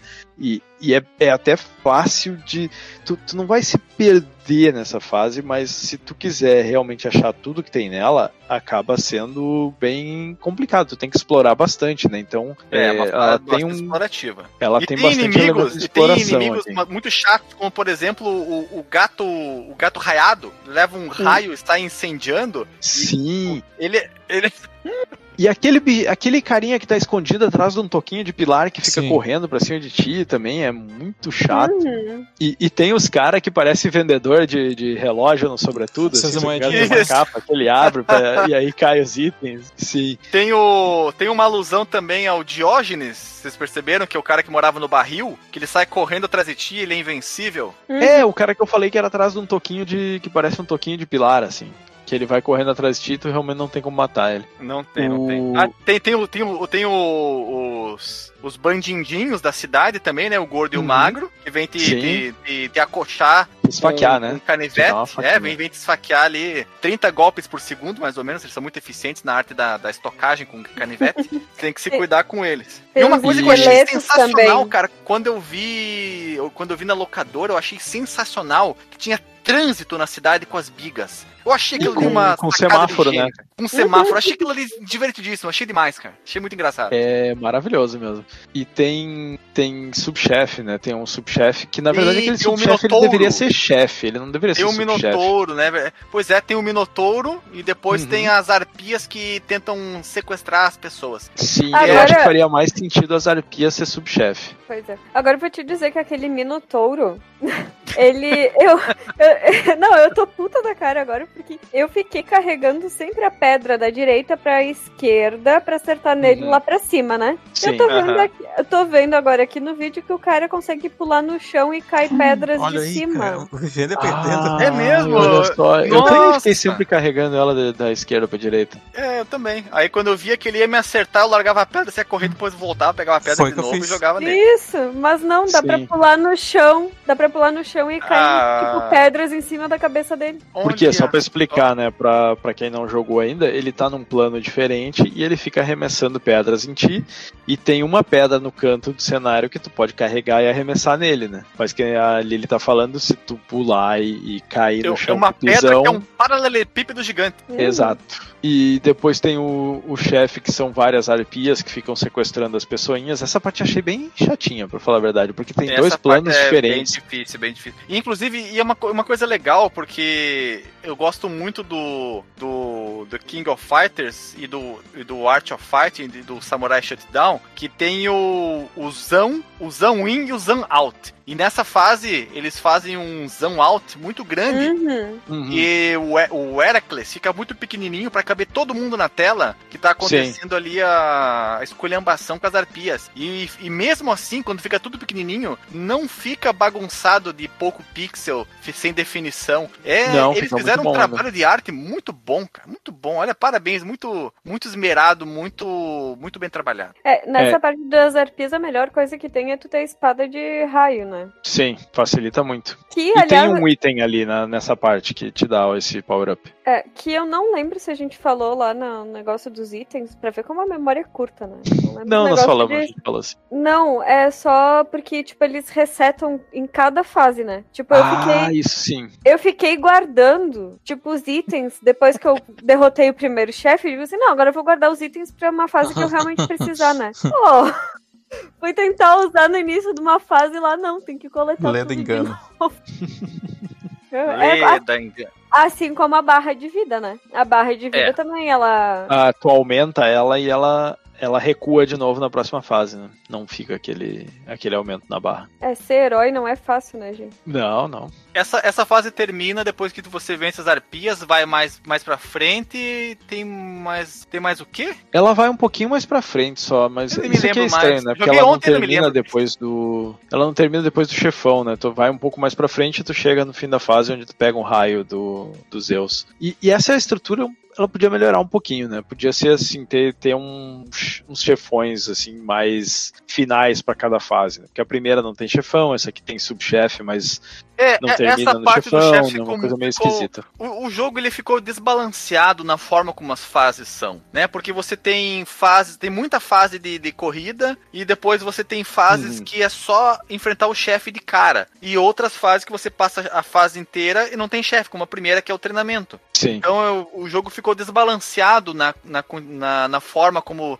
os desafios são apresentados. Eu acho que ele deveria ser todo plataforma e, e com apresentar, por exemplo, em vez de ter correndo e desviar dos desafios, as coisas vêm correndo de lado e você tem que pular delas, assim como os, os famosos boys do, do, do jogo de, de tiro lá dos cowboys do Super Sunset Nintendo. Riders? O Sunset Oh. Rider? O Sunset Riders, isso aí que você te foge da- do soro da manada, podia ter uma coisa aqui nesse sentido também nessas fases de corrida. Eu acho que seria Sim. mais interessante do que simplesmente botar a fase de corrida ou diminuir a quantidade, né? Porque elas são três ou quatro no- das dez fases.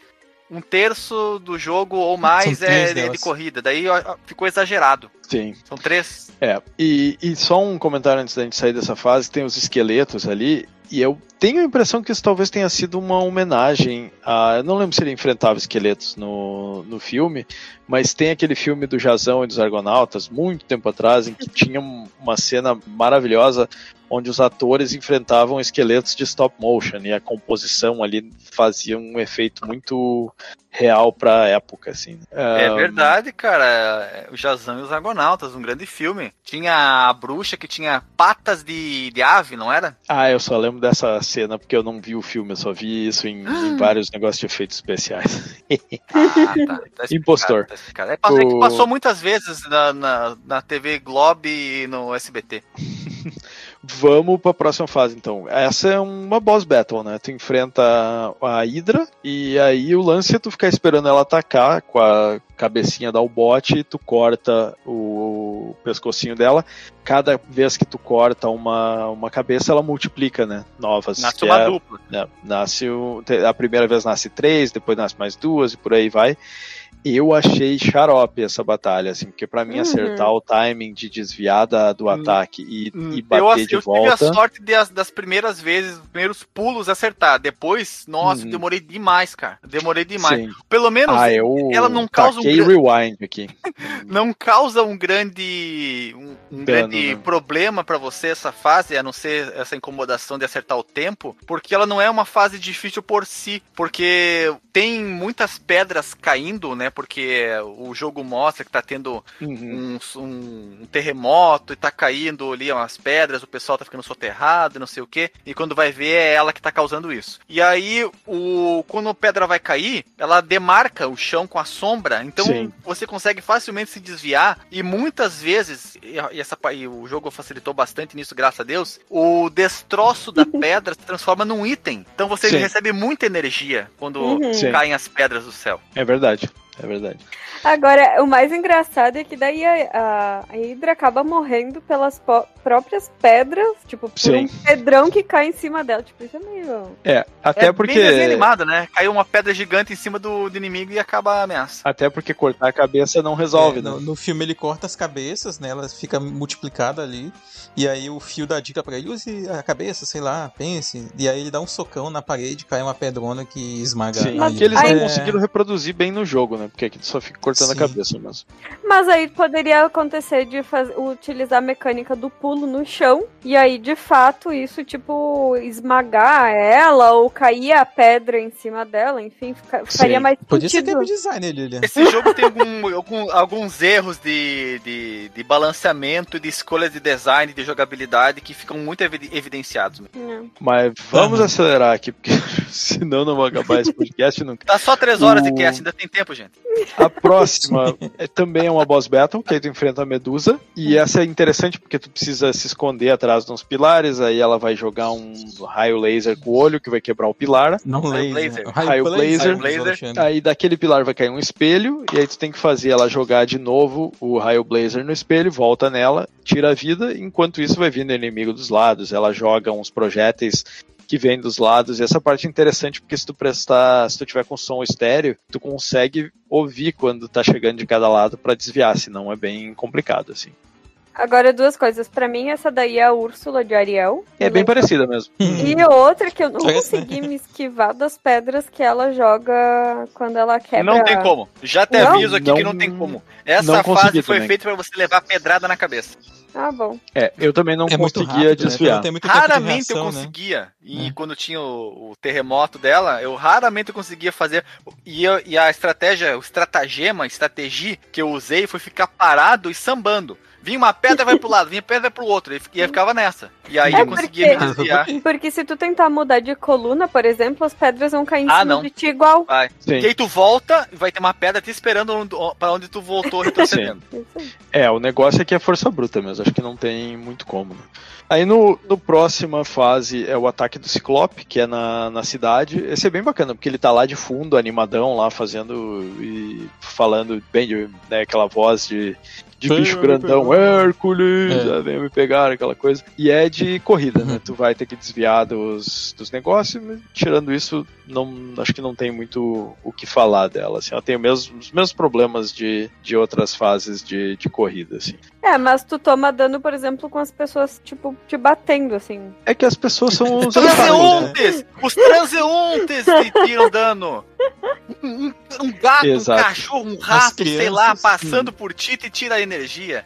Sacanagem demais. É, e, e aqui faltou um chefão também, né? Porque tu simplesmente chega no final e ele, ele não resolveu o problema e ele já tá comemorando, assim, né? Então é, eles não souberam ali como, como resolver essa É, parada de a resolução do problema vem no filminho, né? O filminho depois que, Sim. que você chega no final da fase vem a resolução. É, é, Eu, eu falei, eles poderiam ter trocado essas fases de corrida posteriores por Uhum. fases de, de plataforma, mas eu acho que o tempo ficou exíguo. Então, olha só, dá uma sugestão que a, que a Lilian daria. eu, eu- seria, tipo, manteria a fase nesse estilo Pepsi Man aí e tal, mas assim, eu teria o comando de dar uma espadada, alguma coisa assim pra refletir e tal. E aí, por exemplo, eu refletiria as pedras que o Ciclope atiraria na minha direção Uhum. contra ele. E aí, tipo, tiraria.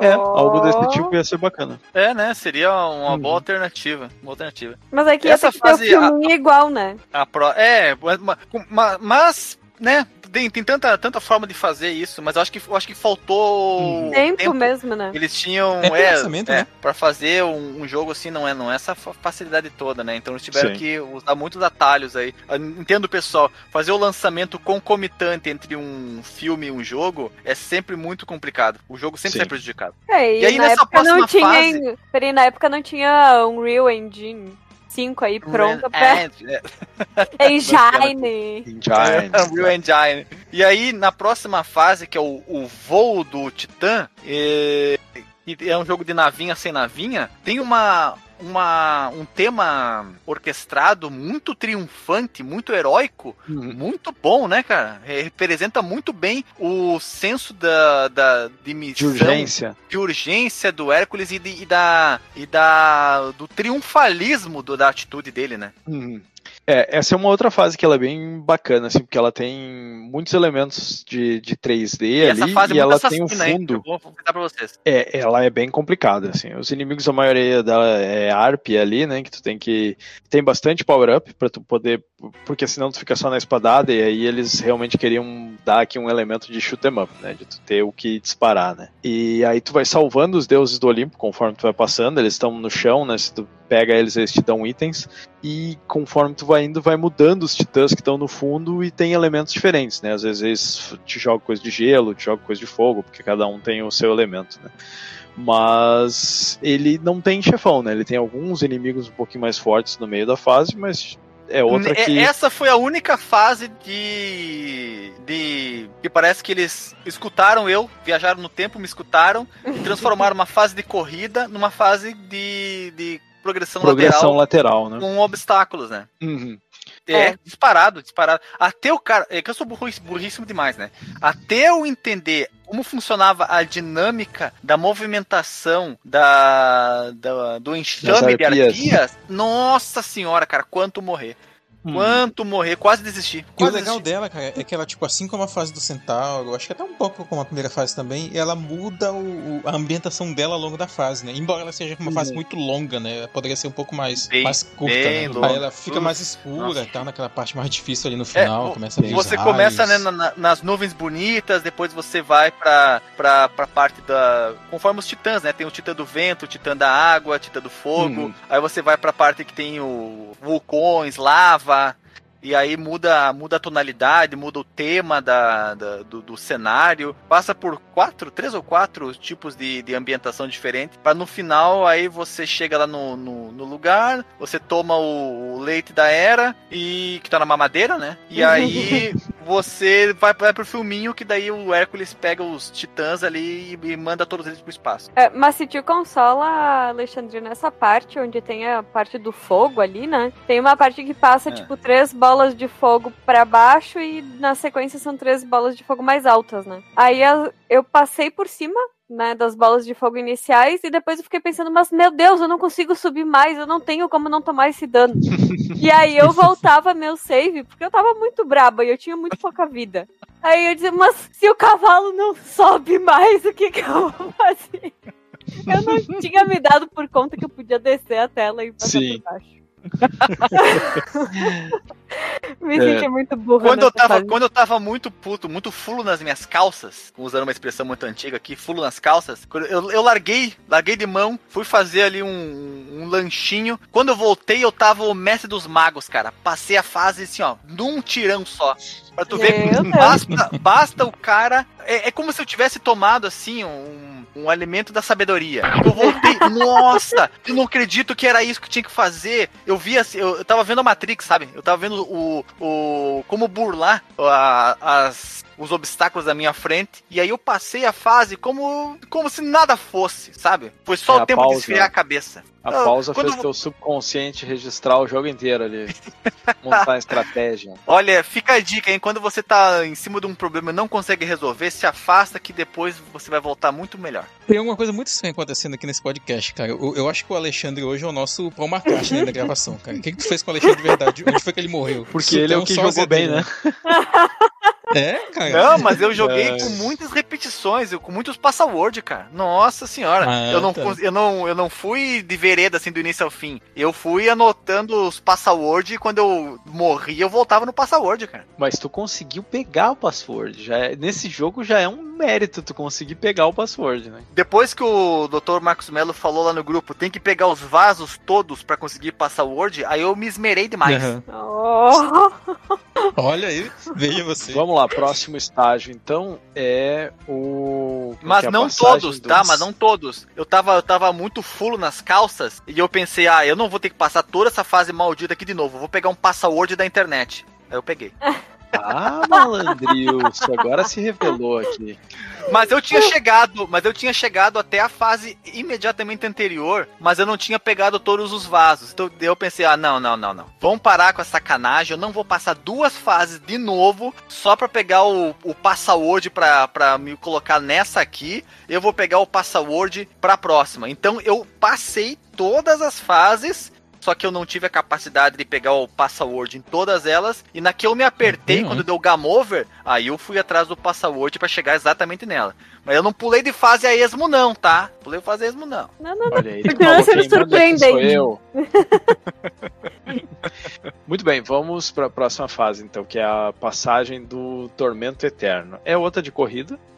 É Ah, bem chata, difícil, chata, chata, muito chata, chata, chata, chata, chata. É essa Longuíssima. fase. Muito longa, escura pra caceta. Tem Uhum. lugar que tu cai e tu morre instantaneamente. É difícil. Tem é que usar das- muito. Nessa aqui tem que usar Save muito o estratagema muito de você. Tu tem que usar o freio de mão. Tem que usar o freio de mão nessa, nessa fase, porque tem pedaços que se você for correndo na velocidade habitual dele, você não consegue. Porque tem aquilo que o DJ falou lá no início, de ele não dobrar imediatamente na, como você quer que ele faz, vai na diagonal, né, andando pra frente, e se você puxa o freio de mão, aí você consegue com mais facilidade fazer as manobras laterais. Não, e, e tem um momento que pra tu pegar o vaso do password, tu tem que pegar a sandália aqui da corrida, só que aí logo em seguida É, tem sapato do um, Hermes. um negócio de morte instantânea que tu tem que pular, pegar o vaso e pular de novo pra não morrer. É, é assim, esse aqui é Essa fase aí foi feita pra complicado. você não chegar na última fase, cara. Ela é muito punitiva. Sim, e, e a última fase, que aí é o- a batalha contra o chefe no Vórtice das Almas, que é aí contra o Hades, facinho, né? Muito Assim, fácil. é- Não, não tem nenhum mistério. Ele Bem vai, fácil. tá voandinho ali, joga uns negócios no chão que tu tem que desviar, tira bastante dano, mas não é difícil de, de desviar quando pega fogo no chão, e vai dando espadada nele. E, e esse aqui, que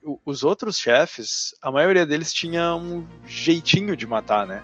Não era só ir na porrada, né? tinha um desviar, um negócio, alguma coisa assim. Esse aqui não, é um- estratégia, É, né? esse aqui não tem estratégia, né? É, Desvia, bate, acabou a vida dele, morreu, acabou o jogo. Era isso. É que a fase anterior é tão difícil que eles devem ter pensado, ah, se eles já chegaram até aqui, deixa, eles já provaram que são bons mesmo, né? E, Agora tipo, vai ser vamos- passeio no parque aqui. Eu achei que é a Hades, animação de Vitória, a animação de Vitória deveria ter mudado na última fase. Em vez de ele pegar ali a mamadeira da era, ele deveria ter feito alguma coisa a mais, porque não, não tem mais pra onde ir a partir dali. Ele já, já completou o feito dele, já resgatou a, a alma da, da Megan ali. Então tinha que ter uma animação diferente, mas ficou as a mesma do de antes eu fiquei meio decepcionado. Ah, ia ser bacana, né? E aí, cutscene final do jogo. E acabou, né? Acabou-se aqui, É. sobe os créditos. Ou podia ter cortado direto pra cutscene, né? Sim, é meio anticlimático, né? Até quase, né? Depois que termina a batalha. A, a própria batalha em si era meio anticlimática, né? Eu acho que poderia realmente ter sido melhor. Sim. É, não precisava ter super difícil, mas, mas Uhum. assim, que tivesse uma estratégia ali pra derrotar ele, né? Que nem tinha nos outros Sim. chefes. É, que, que fosse Sim. obrigatório você usar itens, né, como a espada raiada ou a bola de fogo que ela vai lhe matar. Mas não, você pode simplesmente ali com a sua com a sua espada e um laser, você consegue matar ele só dando golpes normais, né? Segue ele pelo cenário, você vai, demo- vai demorar um pouquinho, porque tira um pouquinho cada golpe, mas não tem nenhuma dificuldade além disso de você ficar desviando do fogo do azul ali do chão, que na primeira vez eu nem prestei muita atenção e via falecer, mas depois eu fui pra cima dele como se não houvesse amanhã, cara, não deixei ele respirar. Sim. Falou como, como fala Galvão Bueno, esquerda, direita, esquerda, direita, esquerda, direita e deu o nocaute. Muito bem. Trilha sonora, então. Dr. Marcos Mel, o senhor aí que é o entendido Opa. das músicas, eh, discorra aí pra nós. musicista, né? Que é o musicista do grupo tem que discorrer muito aí. É. É. Como eu mencionei mais cedo, né? eu acho- né, né? Desdenhado Tipo assim, do Max eu- foi demais, né? Nem força pra desdenhar teve. É. Como eu comentei mais cedo, não tem tanta coisa assim pra falar a respeito da trilha sonora, porque, tipo, vocês fiz- fizeram um comentário bem certeiro, né? É, a, a trilha, ela tem muita a própria vibe do filme, né? Que é aquele, aquele to- Muito som groove, Dr. soul, Marcos meio Mello, muito funk groove, anos faz 70, você- Né? Groove. A, a, a música da primeira fase mesmo é, a própria, é o próprio É. tema lá, que, Putz, eles agora que eu me dei treino. conta, Marcos Mello, ele, ele, ele, ele tem uma pegada do. do daquela James música de. Era Era de Aquário. O iníciozinho dela, que, que tem só o baixo lá, antes da, antes da mulher começar a cantar. Que é a música do. Que é a música. Que é a parte do. Do. do- agora que parte que é? Agora me esqueci. Uma parte bem bonita ali do. do, do- filme. música do, do, do, men- do menu ali, que fica bem legal. Bem, bem, bem dançante, Marcos Mello. A do menu é Bem, aquela do. bem, É o, bem com o Vescote. é o tema do filme mesmo, né? Que é o From É o Zero From to Zero Hero. to Hero. Sim, só que, claro, né, uma versão Zero instrumental dela, mas ficou bem legal Uhum. também. O responsável pelo som aqui, da som e trilha, foi o, o Estevão Merece um Pato. Steve Duckworth, nas nossas traduções aqui. É. Merece. Vale, vale a pena, assim, ouvir a trilha sonora, até porque, porra, é, é instrumental, assim, né? Muito boa. E a do filme É é, bacana. muito boa, nessa Dá- Black Music. Eu acho que eles até ganharam a melhor música no Oscar, não foi? Acho que He- teve, acho que teve um rolê assim, cara, não, não- tenho certeza. Mas ela fez sucesso, a, a trilha do, do filme na época. E o, a do jogo vai na mesma, na mesma onda, né? Além dessas versões instrumentais do, do- baseadas nas músicas do próprio filme, os temas orquestrados, acho que o Alexandre falou, né, lá na fase do, do Fogo dos Titãs, tem um tema bem heróico e tal. A- acho que as, as músicas lá na batalha contra a Hydra, contra a Medusa também são, são um pouco nessa vibe. Da Medusa não, da Medusa é mais, é mais soul de novo, né? Mas as outras Sim. são, são mais épicas, assim, e elas combinam até, cara. Eu acho que dá pra. Não é aquela trilha, meu Deus, que trilha marcante, tirando a descrição do filme, né, claro. É, e os efeitos sonoros são bons também, né? As falas do, do filme, tudo no meio do jogo e tudo. Bem bacana. Funciona, funciona bem. Ah, Tem até uns sons reaproveitados de outras coisas, né? Umas bibliotecas sonoras assim genéricas ali quando tu pega Ah, item. Eu tenho certeza normal, que né? o, o, item, quando- o, o sonzinho quando tu pega o, o, o milkshake lá do, do Hércules pra recuperar life, é, ou é o, do action figure dele lá, eu acho que é o mesmo que foi usado em outros jogos da Disney, tipo o jogo de 101 o Dálmatas, Pack Disney. 102 A Dálmatas. canção Go to the Distance é que recebeu indicação de. no Oscar. Indicação não. Ganhou como melhor canção original. Achei que tinha sido Essa música é legal. principal. Né? Bom, vamos chamar a vinheta então e vamos pros disclaimers.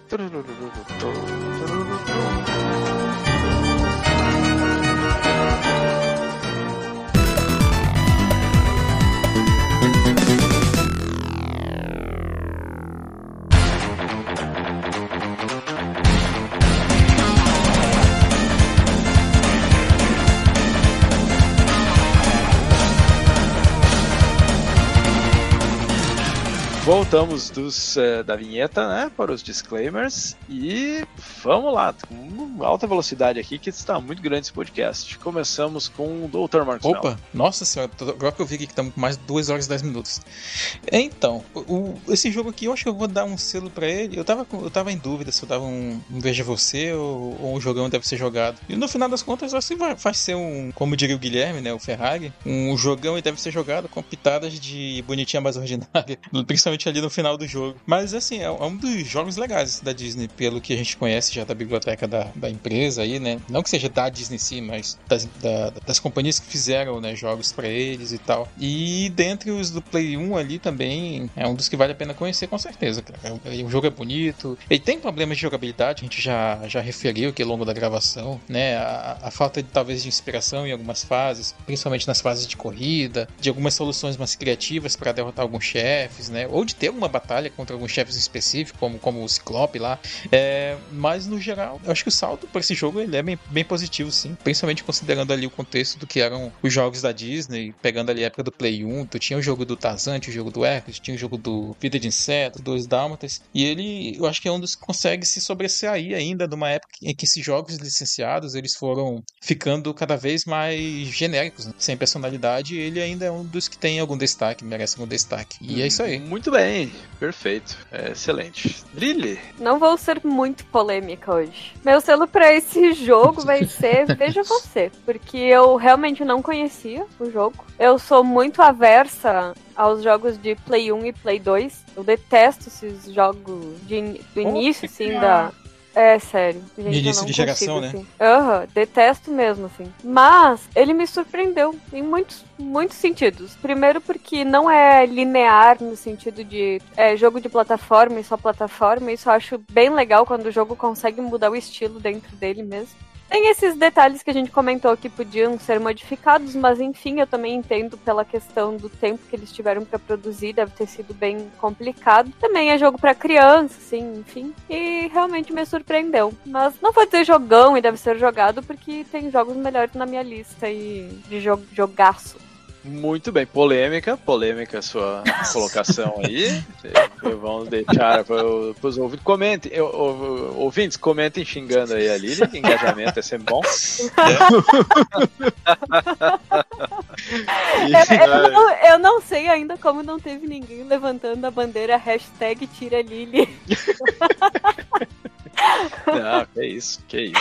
Ai, Deus. Vamos lá, Alexandre. Querido JJ, querido DJ, olha, tava com saudade de, de gravar sobre um jogo, fazia tempo que eu não fazia isso. Qual foi meu último jogo, jogo gravado aqui com vocês? Eu nem me Acho- lembro, cara. Danger Eu acho que foi na época do. Dan Dangerous Davis, será? Capaz. Eu não sei. Jogos de computer, jogos uh, que a gente gravou com, com o jogo lá do, do- da flecha, o, o jogo, o Ski Free, será que foi esse o último jogo? não Nossa, consigo me lembrar agora. Pois é, faz muito tempo. Talvez esteja te- tenha sido tanto tempo atrás que eu tô confundindo com o mais antigo ainda. Ridge Racer, agora eu não consigo me lembrar. Da grande patrola que não termina nunca o trabalho dela, escavadeira da prefeitura. Mas voltando aqui ao Her Heracles. O Heracles é um, um jogo com que me dá sentimentos mistos. Antes de jogá-lo para terminar, eu tinha uma grande nostalgia e uma grande curiosidade para saber como é que ia ser se eu chegasse além de onde eu já tinha ido. E eu vi que chegando além de onde eu já tinha ido foi um caminho salpicado com muita frustração. Ah, e, tam e também com muito embelezamento para os óleos. Então ele é uma mistura de, de, de, satisfação por ter finalmente terminado, mas com um pouco de, de amargo na língua pelas dificuldades exacerbadas em alguns pontos, falta de traquejo e mas como explicado, né, entendível pela falta de tempo que eles tiveram. Mas eu acredito que houveram também outros jogos em que a falta de tempo foi um fator limitante e se saiu melhor. Portanto, se fosse para dar uma nota no Heracles, eu daria uma nota 6,5 ou quem sabe até 7 porque no que ele vai bem, ele vai muito bem, que é a parte visual e das fases que são completas, vamos assim dizer, que tem todos os elementos de, de, que dê para considerar como uma fase satisfatória para você jogar. As de corrida e as que vão direto pro chefe, elas ficam dão um pouco de sentimento de que faltou alguma coisa aí, tá, tá incompleto. Fui jogado aqui, principalmente nas fases que, do, que é só luta de chefe. Eh, cadê o resto? Como é que eu tô aqui direto na fase do chefe, não tem nenhum o caminho para eu chegar até aqui, me sentir meio deslocado. Mas isso não, não torna o jogo ruim, só torna um jogo sui generis, um jogo que poderia ter sido melhorado. Portanto, uma nota 7 tá bom para ele. E o selo, veja você, é um jogo bom, a trilha sonora é boa. Uh, é isso. É isso. É, vale a pena. Conheçam. Conheça o Heracles. É um bom jogo. E se você quiser conhecer um jogo do Heracles completo, com todos os elementos que fazem um jogo ser equilibrado, joguem o Heracles da LucasArts, do, o chamado Erx Adventure. Erx Adventures. merece que uma gravação também. É um baita de um jogo, um jogo bem divertido, um jogo com uma visão isobárica, lindo demais a arte dele também. Eu acho que esse jogo deve ser contemporâneo, se não é de 97, quem sabe seja de 98, quem sabe até de 96, não sei, não sei. Mas eu acho que a Lily gostaria muito dele porque ele é, é mais cartunesco, inclusive, olha, mais cartunesco que o próprio Hércules, que é baseado no, no grafismo do desenho. Que loucura, hein? Tem ele tem, tem um outro visual, tem um outro visual. Então, mas esse é outro jogo, é outro assunto. Estão falando aqui do Hércules da Disney, da Disney e o Hércules da Disney é um jogo que vale a pena ser conhecido, sim. Acabei de ver aqui esse Hércules Adventure e gostei mesmo mesmo.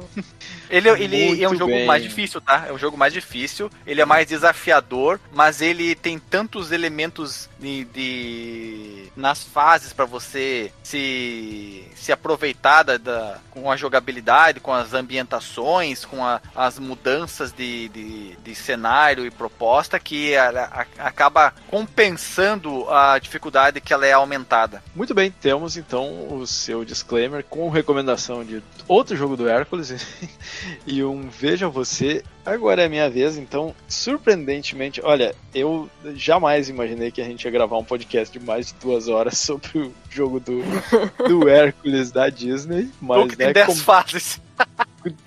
Foi um fase Sendo que fase... três estão só correndo de um lugar pro outro e dois é, é chefe direto.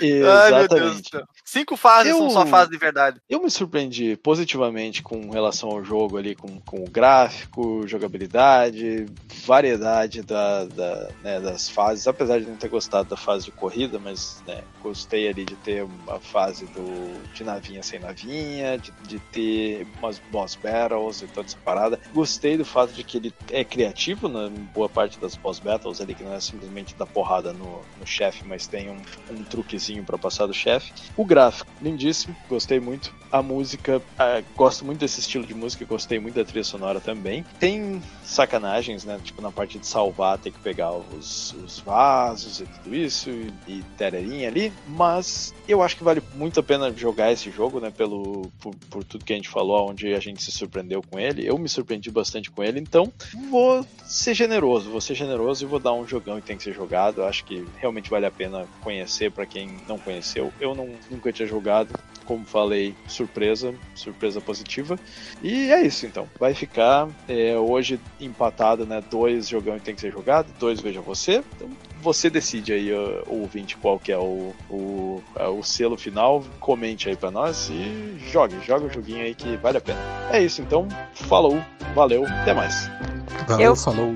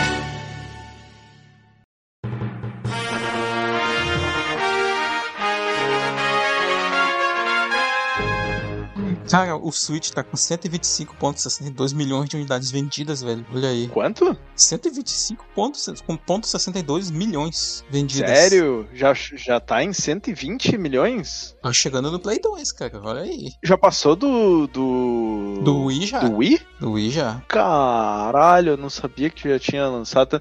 E eles não lançaram uma versão. Tipo, tem, tem uma segunda versão ali, mas não é uma versão Pro, assim, né? Não é, É. um grande. É o OLED, update. né? Acho que só tem um pouquinho mais de processamento Uhum. e o OLED. Sim, ó, tem o. Tá passando das unidades vendidas do jogo da semana passada. Ah, isso sim. Ah, considerando que no- em, em todo o Switch tu pode jogar também o jogo da semana passada, se eles contabilizassem essa venda, Verdade. Ó, o Wii tem 101,63 milhões de unidades vendidas. Né? Passou já por uma certa margem. já. Caralho. Caraca, velho. Nossa, daqui a pouco ele, Foda. chega no- nos mais vendidos aí. E olha que ele foi muito subestimado quando saiu, né? Pois é. É que é portátil, né, cara? É híbrido ali, Uhum. mais portátil do que. Acho que a maioria da galera usa ele mais portátil do que, Pior, do né? que como É, o- console de mesa. É, né? embora o meu seja o- a versão portátil dele, eu joguei altos depois nele, cara. Altos, né? Eu joguei o, o Uhum. Doom Eternal, o Doom 2016, por exemplo, o Spyro Remake lá, Sim. o Crash Remake, tudo isso eu joguei nele. Pois é, a galera tá tirando leite de pedra ali, né? Que prova que é, o, o- ali o cara conseguindo implementar a mecânica e, e fazendo o gráfico razoavelmente aceitável, o negócio Essa vai, né? turma que fazia esses portes de jogos AAA nele fez um trabalho Magia, né? magia negra total. cara. O Wolfenstein era a mesma galera que fez esses portes aí, tá? Sim. Eu The não Witcher, né? entendo falar. o. se A, a, The a Witcher tem uma versão Rockstar. pra, pra Switch Eu também tenho que o Witcher. O Tem? Witcher 3. Aham. Cara, a É, né? Rockstar Incrível, podia né? ter lançado Red Dead Redemption, o primeiro. Hum, Podia. Já logo assim, ó. Há, há muito tempo. Ia ter feito puta sucesso. Acho que se lançasse hoje ainda ia fazer sucesso, porque muita gente não jogou, porque ele não saiu pra PC, né? Só Sim. saiu pros, é, pra Play 3 e, e Xbox lá, né? Podia ter lançado um, um port do, do GTA V. GTA V poderia ter do- saído, que, né? que até hoje tá vendendo aí pra tudo. Uhum. Não, não sei como é que não Porque saiu. saiu Podia ter pego lá a, a versão do lá, né? Play 3. aí- Ah, aquela trilogia cagada lá, pariu. Que, que desgraça. Muito bem, vamos, vamos voltar então. Muito bem, algum comentário de vocês aí sobre a historinha do filme barra jogo antes da gente passar adiante aqui pra jogabilidade? Vou ter que me abster por não ter, jo- por não ter visto o filme, cara. Ah, só tenho a comentar que esse episódio vai ter muitos, muitos extras.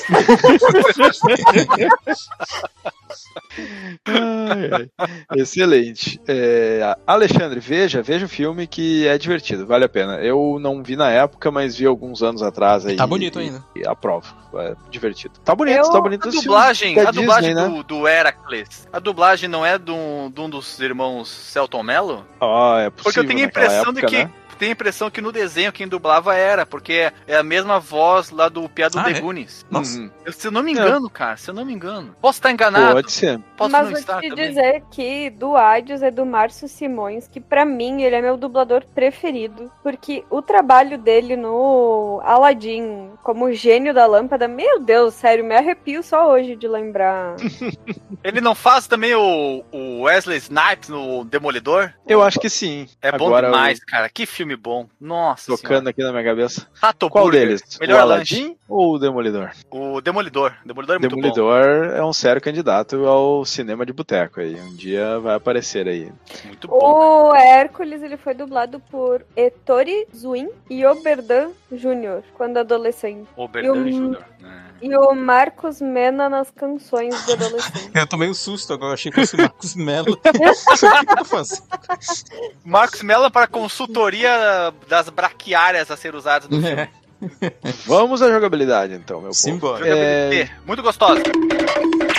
Eu vou fazer um adendo aqui que quando eu era criança. Aonde? Lá em Barbacena? N- e- não, em Bento Gonçalves, mas na verdade eu fui ver um espetáculo de gelo. Patinação no gelo. Patinação no gelo do Hércules. Meu Olha Deus. On chutei no meio de campo fez um gol, hein? É sério mesmo. A- uma das coisas mais lindas que eu lembro na minha infância, barra adolescência, acho que foi um meio de caminho ali, 12, 13 anos talvez. Patinação Mas- no gelo do Hércules. O mais engraçado é que uma segunda memória que eu tenho desse evento. Isso aqui depois qualquer coisa vocês podem dar uma cortada. Mas é que quando eu saí do evento tinha um bando de prostituta do lado de fora do, do evento.